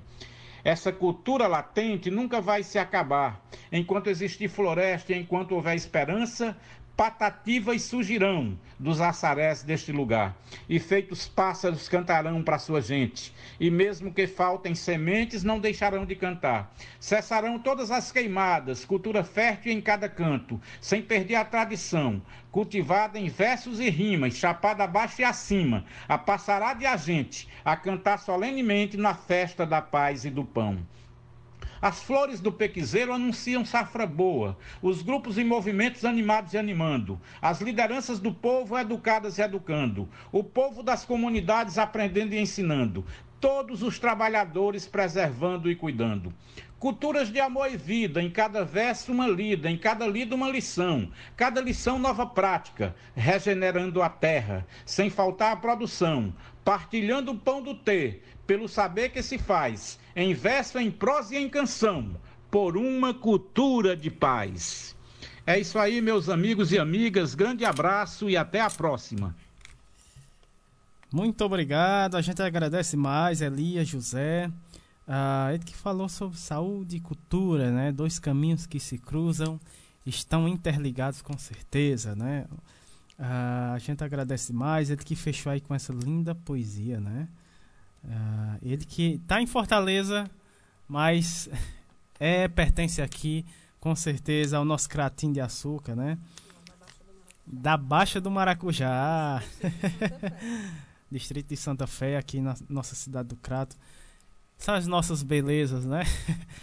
É, é, Brasil afora. Então, uh, dando continuidade aqui, temos um lançamento do livro. Hoje temos dois lançamentos do livro, né? Muito bacana.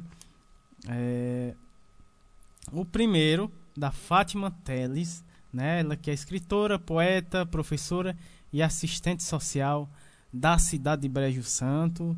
Fátima, é, tem uma moradora aqui, né, da nossa comunidade, que falou, ficou muito feliz da, da outra vez que ela participou do programa, né? Disse que são amigas de infância, que é a Marlene Freire. Né, ela manda um grande abraço para você. Tá na escuta nesse momento do programa, né?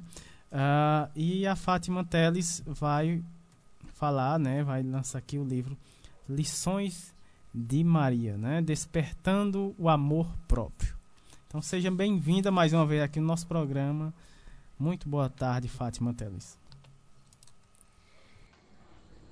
Eu sou Fátima Teles, professora, escritora e poeta caririense. Nasci em Brejo Santo, cidade também que moro até hoje. E é um prazer estar com vocês nesse momento na Rádio Literária Carrapato, lançando junto a vocês o livro Lições de Maria, que vem contribuir para o despertar de cada mulher, da mulher que nós somos, da mulher que nós lutamos para nos tornar. Era noite de lua cheia. O sábado estava entusiasmado para amanhecer. Às 3h45 da manhã, eu cheguei. O sol acordara em Leão. Eu nasci em Libra com ascendente em Leão. Meu nome seria Heloísa Helena. O primeiro nome tem origem germânica e significa combatente. E o segundo, de origem grega, significa raio de sol. A gravidez de mamãe não foi das mais saudáveis. Ela enjoava muito. Meu pai fez uma promessa para Nossa Senhora de Fátima para que o parto fosse em paz. Por isso, meu nome foi mudado naquele 27 de setembro de 69, quando eu nasci, Maria de Fátima, em homenagem à santa. O nome Maria tem origem hebraica, que significa vidente. Fátima tem origem árabe e significa donzela, a mulher que se guarda. Foi assim que minha mãe me contou. Eu nasci Maria, um nome comum na América Latina, mais comum ainda no Nordeste, no sertão onde habito.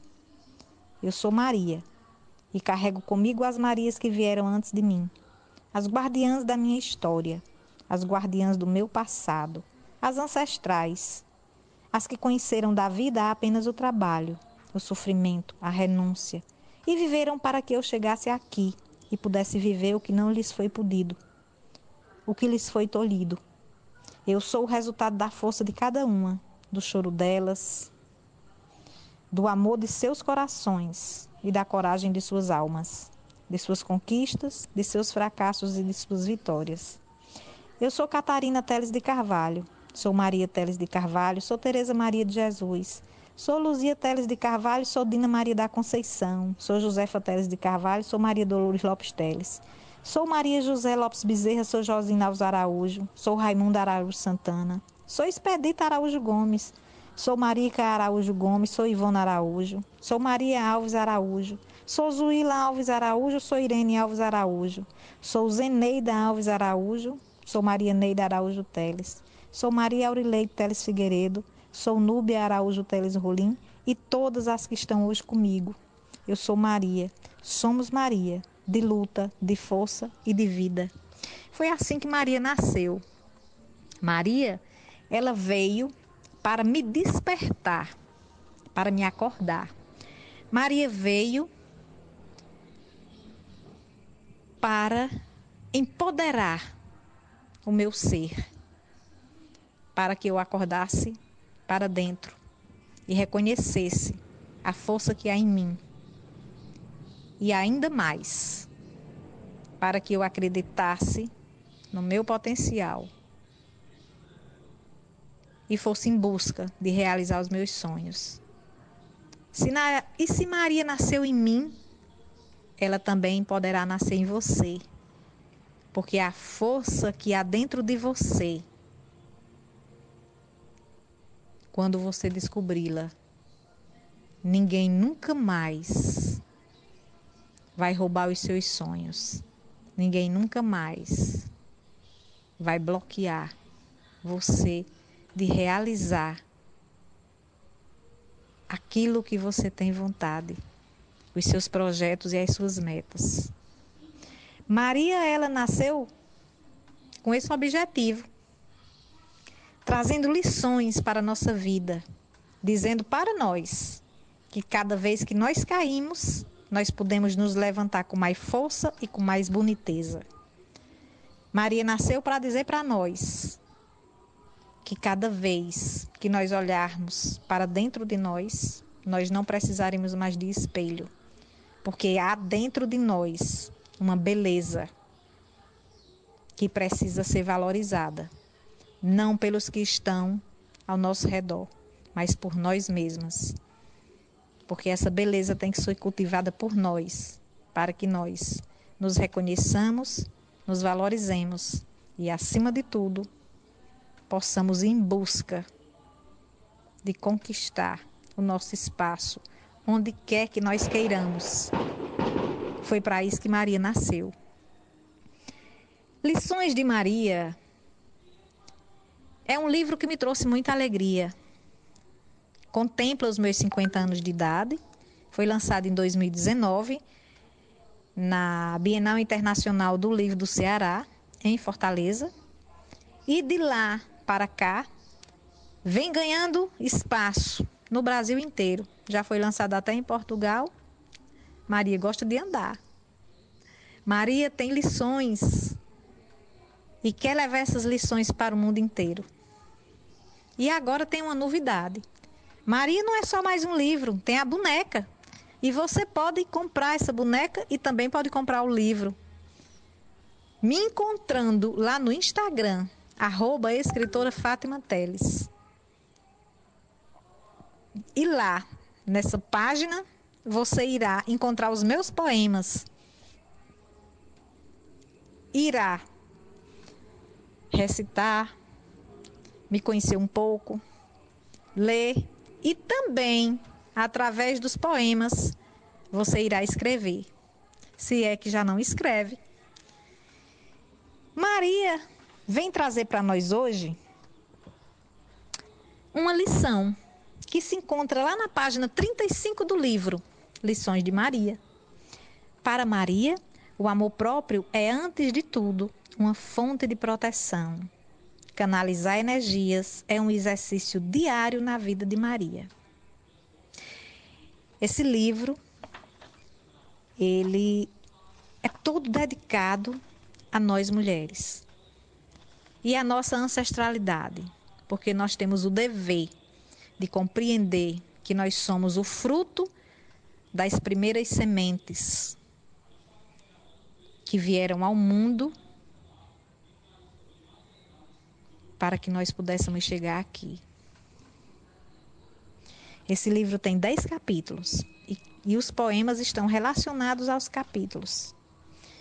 O despertar de Maria, a força de Maria, a espiritualidade de Maria, a sabedoria de Maria, os silêncios de Maria, a liberdade de Maria, o desapego de Maria, o tempo na vida de Maria e a sinceridade de Maria. Na página 18, Maria diz o seguinte para nós: Desde que Maria passou a valorizar-se, passou a ser mais respeitada e também admirada.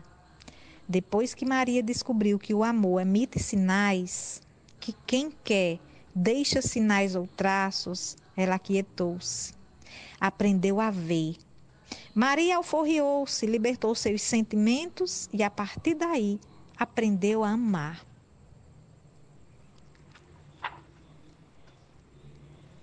Na página 30, Maria diz: As feridas deixadas pelo amor, Maria cicatrizes com doses de amor próprio. Ela sabe viver. Maria e essa mania de curar as feridas da vida plantando amor. Vai fazer um jardim. Maria conversa consigo mesma. Na verdade, a forma que eu trato as pessoas é a forma que eu gostaria de ser tratada. E o amor que eu ofereço é o que eu gostaria de obter das pessoas. Para finalizar, na página 35, Maria vai dizer: Para Maria, o amor próprio é, antes de tudo, uma fonte de proteção. Canalizar energias é um exercício diário na vida de Maria. E na 36, Maria aprendeu a transformar sentimentos. Essa alquimia aliviou sua caminhada. Maria aprendeu a aceitar suas perdas e fracassos. Isso lhe deixou sabedoria para os novos recomeços. Lições de Maria. É um livro para o nosso despertar enquanto mulher, para que nós possamos acreditar na nossa força e a partir daí caminhar melhor. Um abraço para todos e para todas e nos encontramos no Instagram, arroba escritora Fátima Teles e no YouTube Fátima Teles. Um abraço. Tá aí, né? O lançamento do livro Lições de Maria Despertando o Amor Próprio. Muito obrigado, Fátima Teles, né, por ter lançado aqui seu livro aqui no nosso programa. A gente ficou muito feliz, né, em, em ter eh, trazido aí esse, esse lindo livro, né? Mais um lindo livro. Vamos, vamos ter mais lançamento, né? Em 2021. 2021, né? vamos ter mais Fátima Teles aqui no nosso programa. Grato, Fátima. Ah, mais outro lançamento hoje. Temos outro da Luciana Bessa, Bessa, Bessa né? Ela que é doutoranda em letra, colunista do blog Fubá, né? Coordenadora da roda de poesia no Gesso, no, do coletivo Camaradas, né? É, ah, vamos ouvir, né? A Luciana Bessa falando sobre o livro é, um livro inteiro de pedaços. Então, seja bem-vindo aqui ao nosso programa. Muito boa tarde, Luciana Bessa.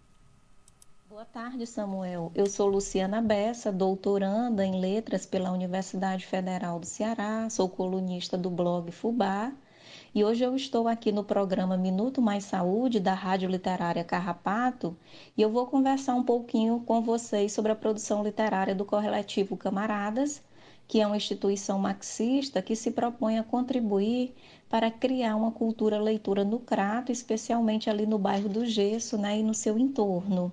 Atualmente eu coordeno a Roda de Poesia no Gesso, que é uma atividade que existe desde o ano de 2013. Essa atividade acontece sempre no último domingo de cada mês e o mais importante, ela é protagonizada por crianças e adolescentes. Então, para além de despertar o gosto literário dessas crianças e adolescentes, a roda de poesia ela incentiva a produção literária deles. Em 2019, por exemplo, nós tivemos a publicação de dois livretos, o da Kênia Rafaela, de 13 anos, e o da Natália Pinheiro, né, que inclusive é coordenadora dos pontos de leitura do coletivo Camaradas, é historiadora, islã. E agora, em 2020, esse ano atípico, nós tivemos o lançamento do livro do pedagogo e artista educador Alexandre Lucas, a quem eu declaro aqui minha admiração e meu carinho. E o nome do livro se chama Um Livro Inteiro de Pedaços. Então eu brinco que é um livro para ver e depois ler. É a junção de duas artes, né? A pintura e a poesia. Isso porque o Alexandre ele montou um quebra-cabeça ele pegou três pedaços de papéis de uma cor diferente e de formatos diferentes, porque a sua ideia era essa mesmo, né? Brincar, atiçar a imaginação do leitor. Depois ele entregou essas 19 imagens para 19 pessoas de diferentes partes do país e pediu que cada uma escrevesse um poema. Então, olhar, ler e adivinhar são três verbos que o leitor ele precisará conjugar para apreciar esse mosaico à base de imagens e poesias, chamado um livro inteiro de pedaços. E celebremos a poesia e a produção literária do coletivo Camaradas. Obrigada.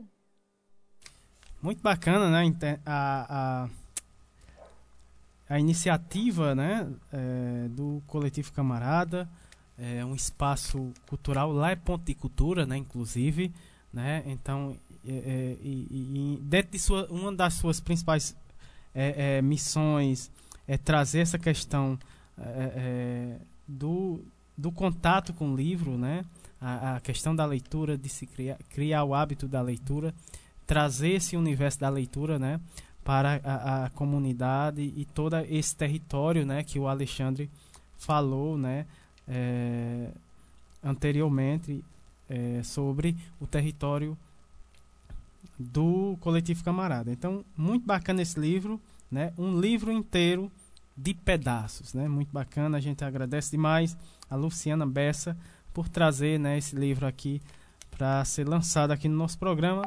E o nosso programa está chegando ao fim, né? Infelizmente, muito bacana hoje. Se estendeu um pouquinho, mas foi muito bacana. A gente ouviu falas potentes, né? Aqui tivemos intercâmbio aqui, é, é, Rio de Janeiro, Crato, depois fomos, fomos para Mossoró, é, Fortaleza, Santa Catarina, a cidade de Luiz Alves, Brejo Santos e fechando aqui no Crato, né? Juazeiro do Norte, né?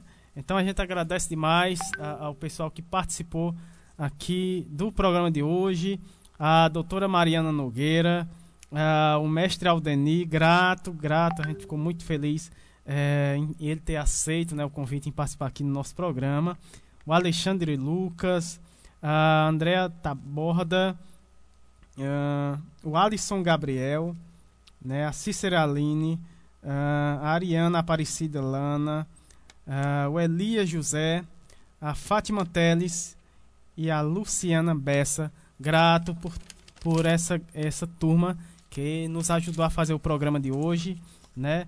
Uh, também mandar os abraços aqui, né, para os nossos ouvintes. VIPs que estão aí. estão aí é, é, coladinho, né? Grudadinho aqui com o nosso programa de hoje. A Patrícia Silva, é, Rede Humaniza SUS, é, Blumenau, o Sérgio Aragaki, um abraço Sérgio, Maceió, a Jaqueline Abrantes, Natal, a Lohane Solano, Mossoró, Andréa Taborda, eh, Mossoró também, a Simone Leite, um abraço e Simone, Rede Humaniza SUS, Sergipe, né? O professor Ricardo Sercinster está com a gente, direto de Porto Alegre.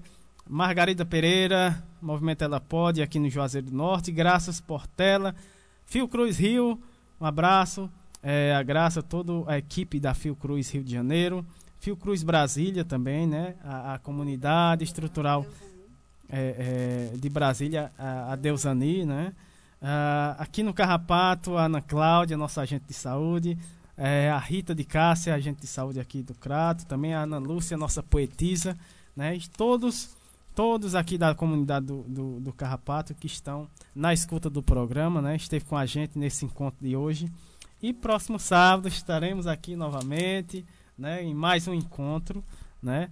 É, e a gente agradece demais, né? A, a, a, todos, né? Que esteve com a gente. Não é isso, Érica?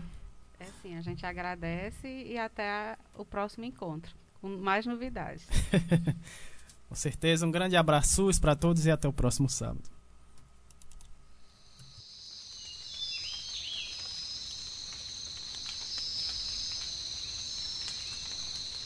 Hey, hey, ai, ai,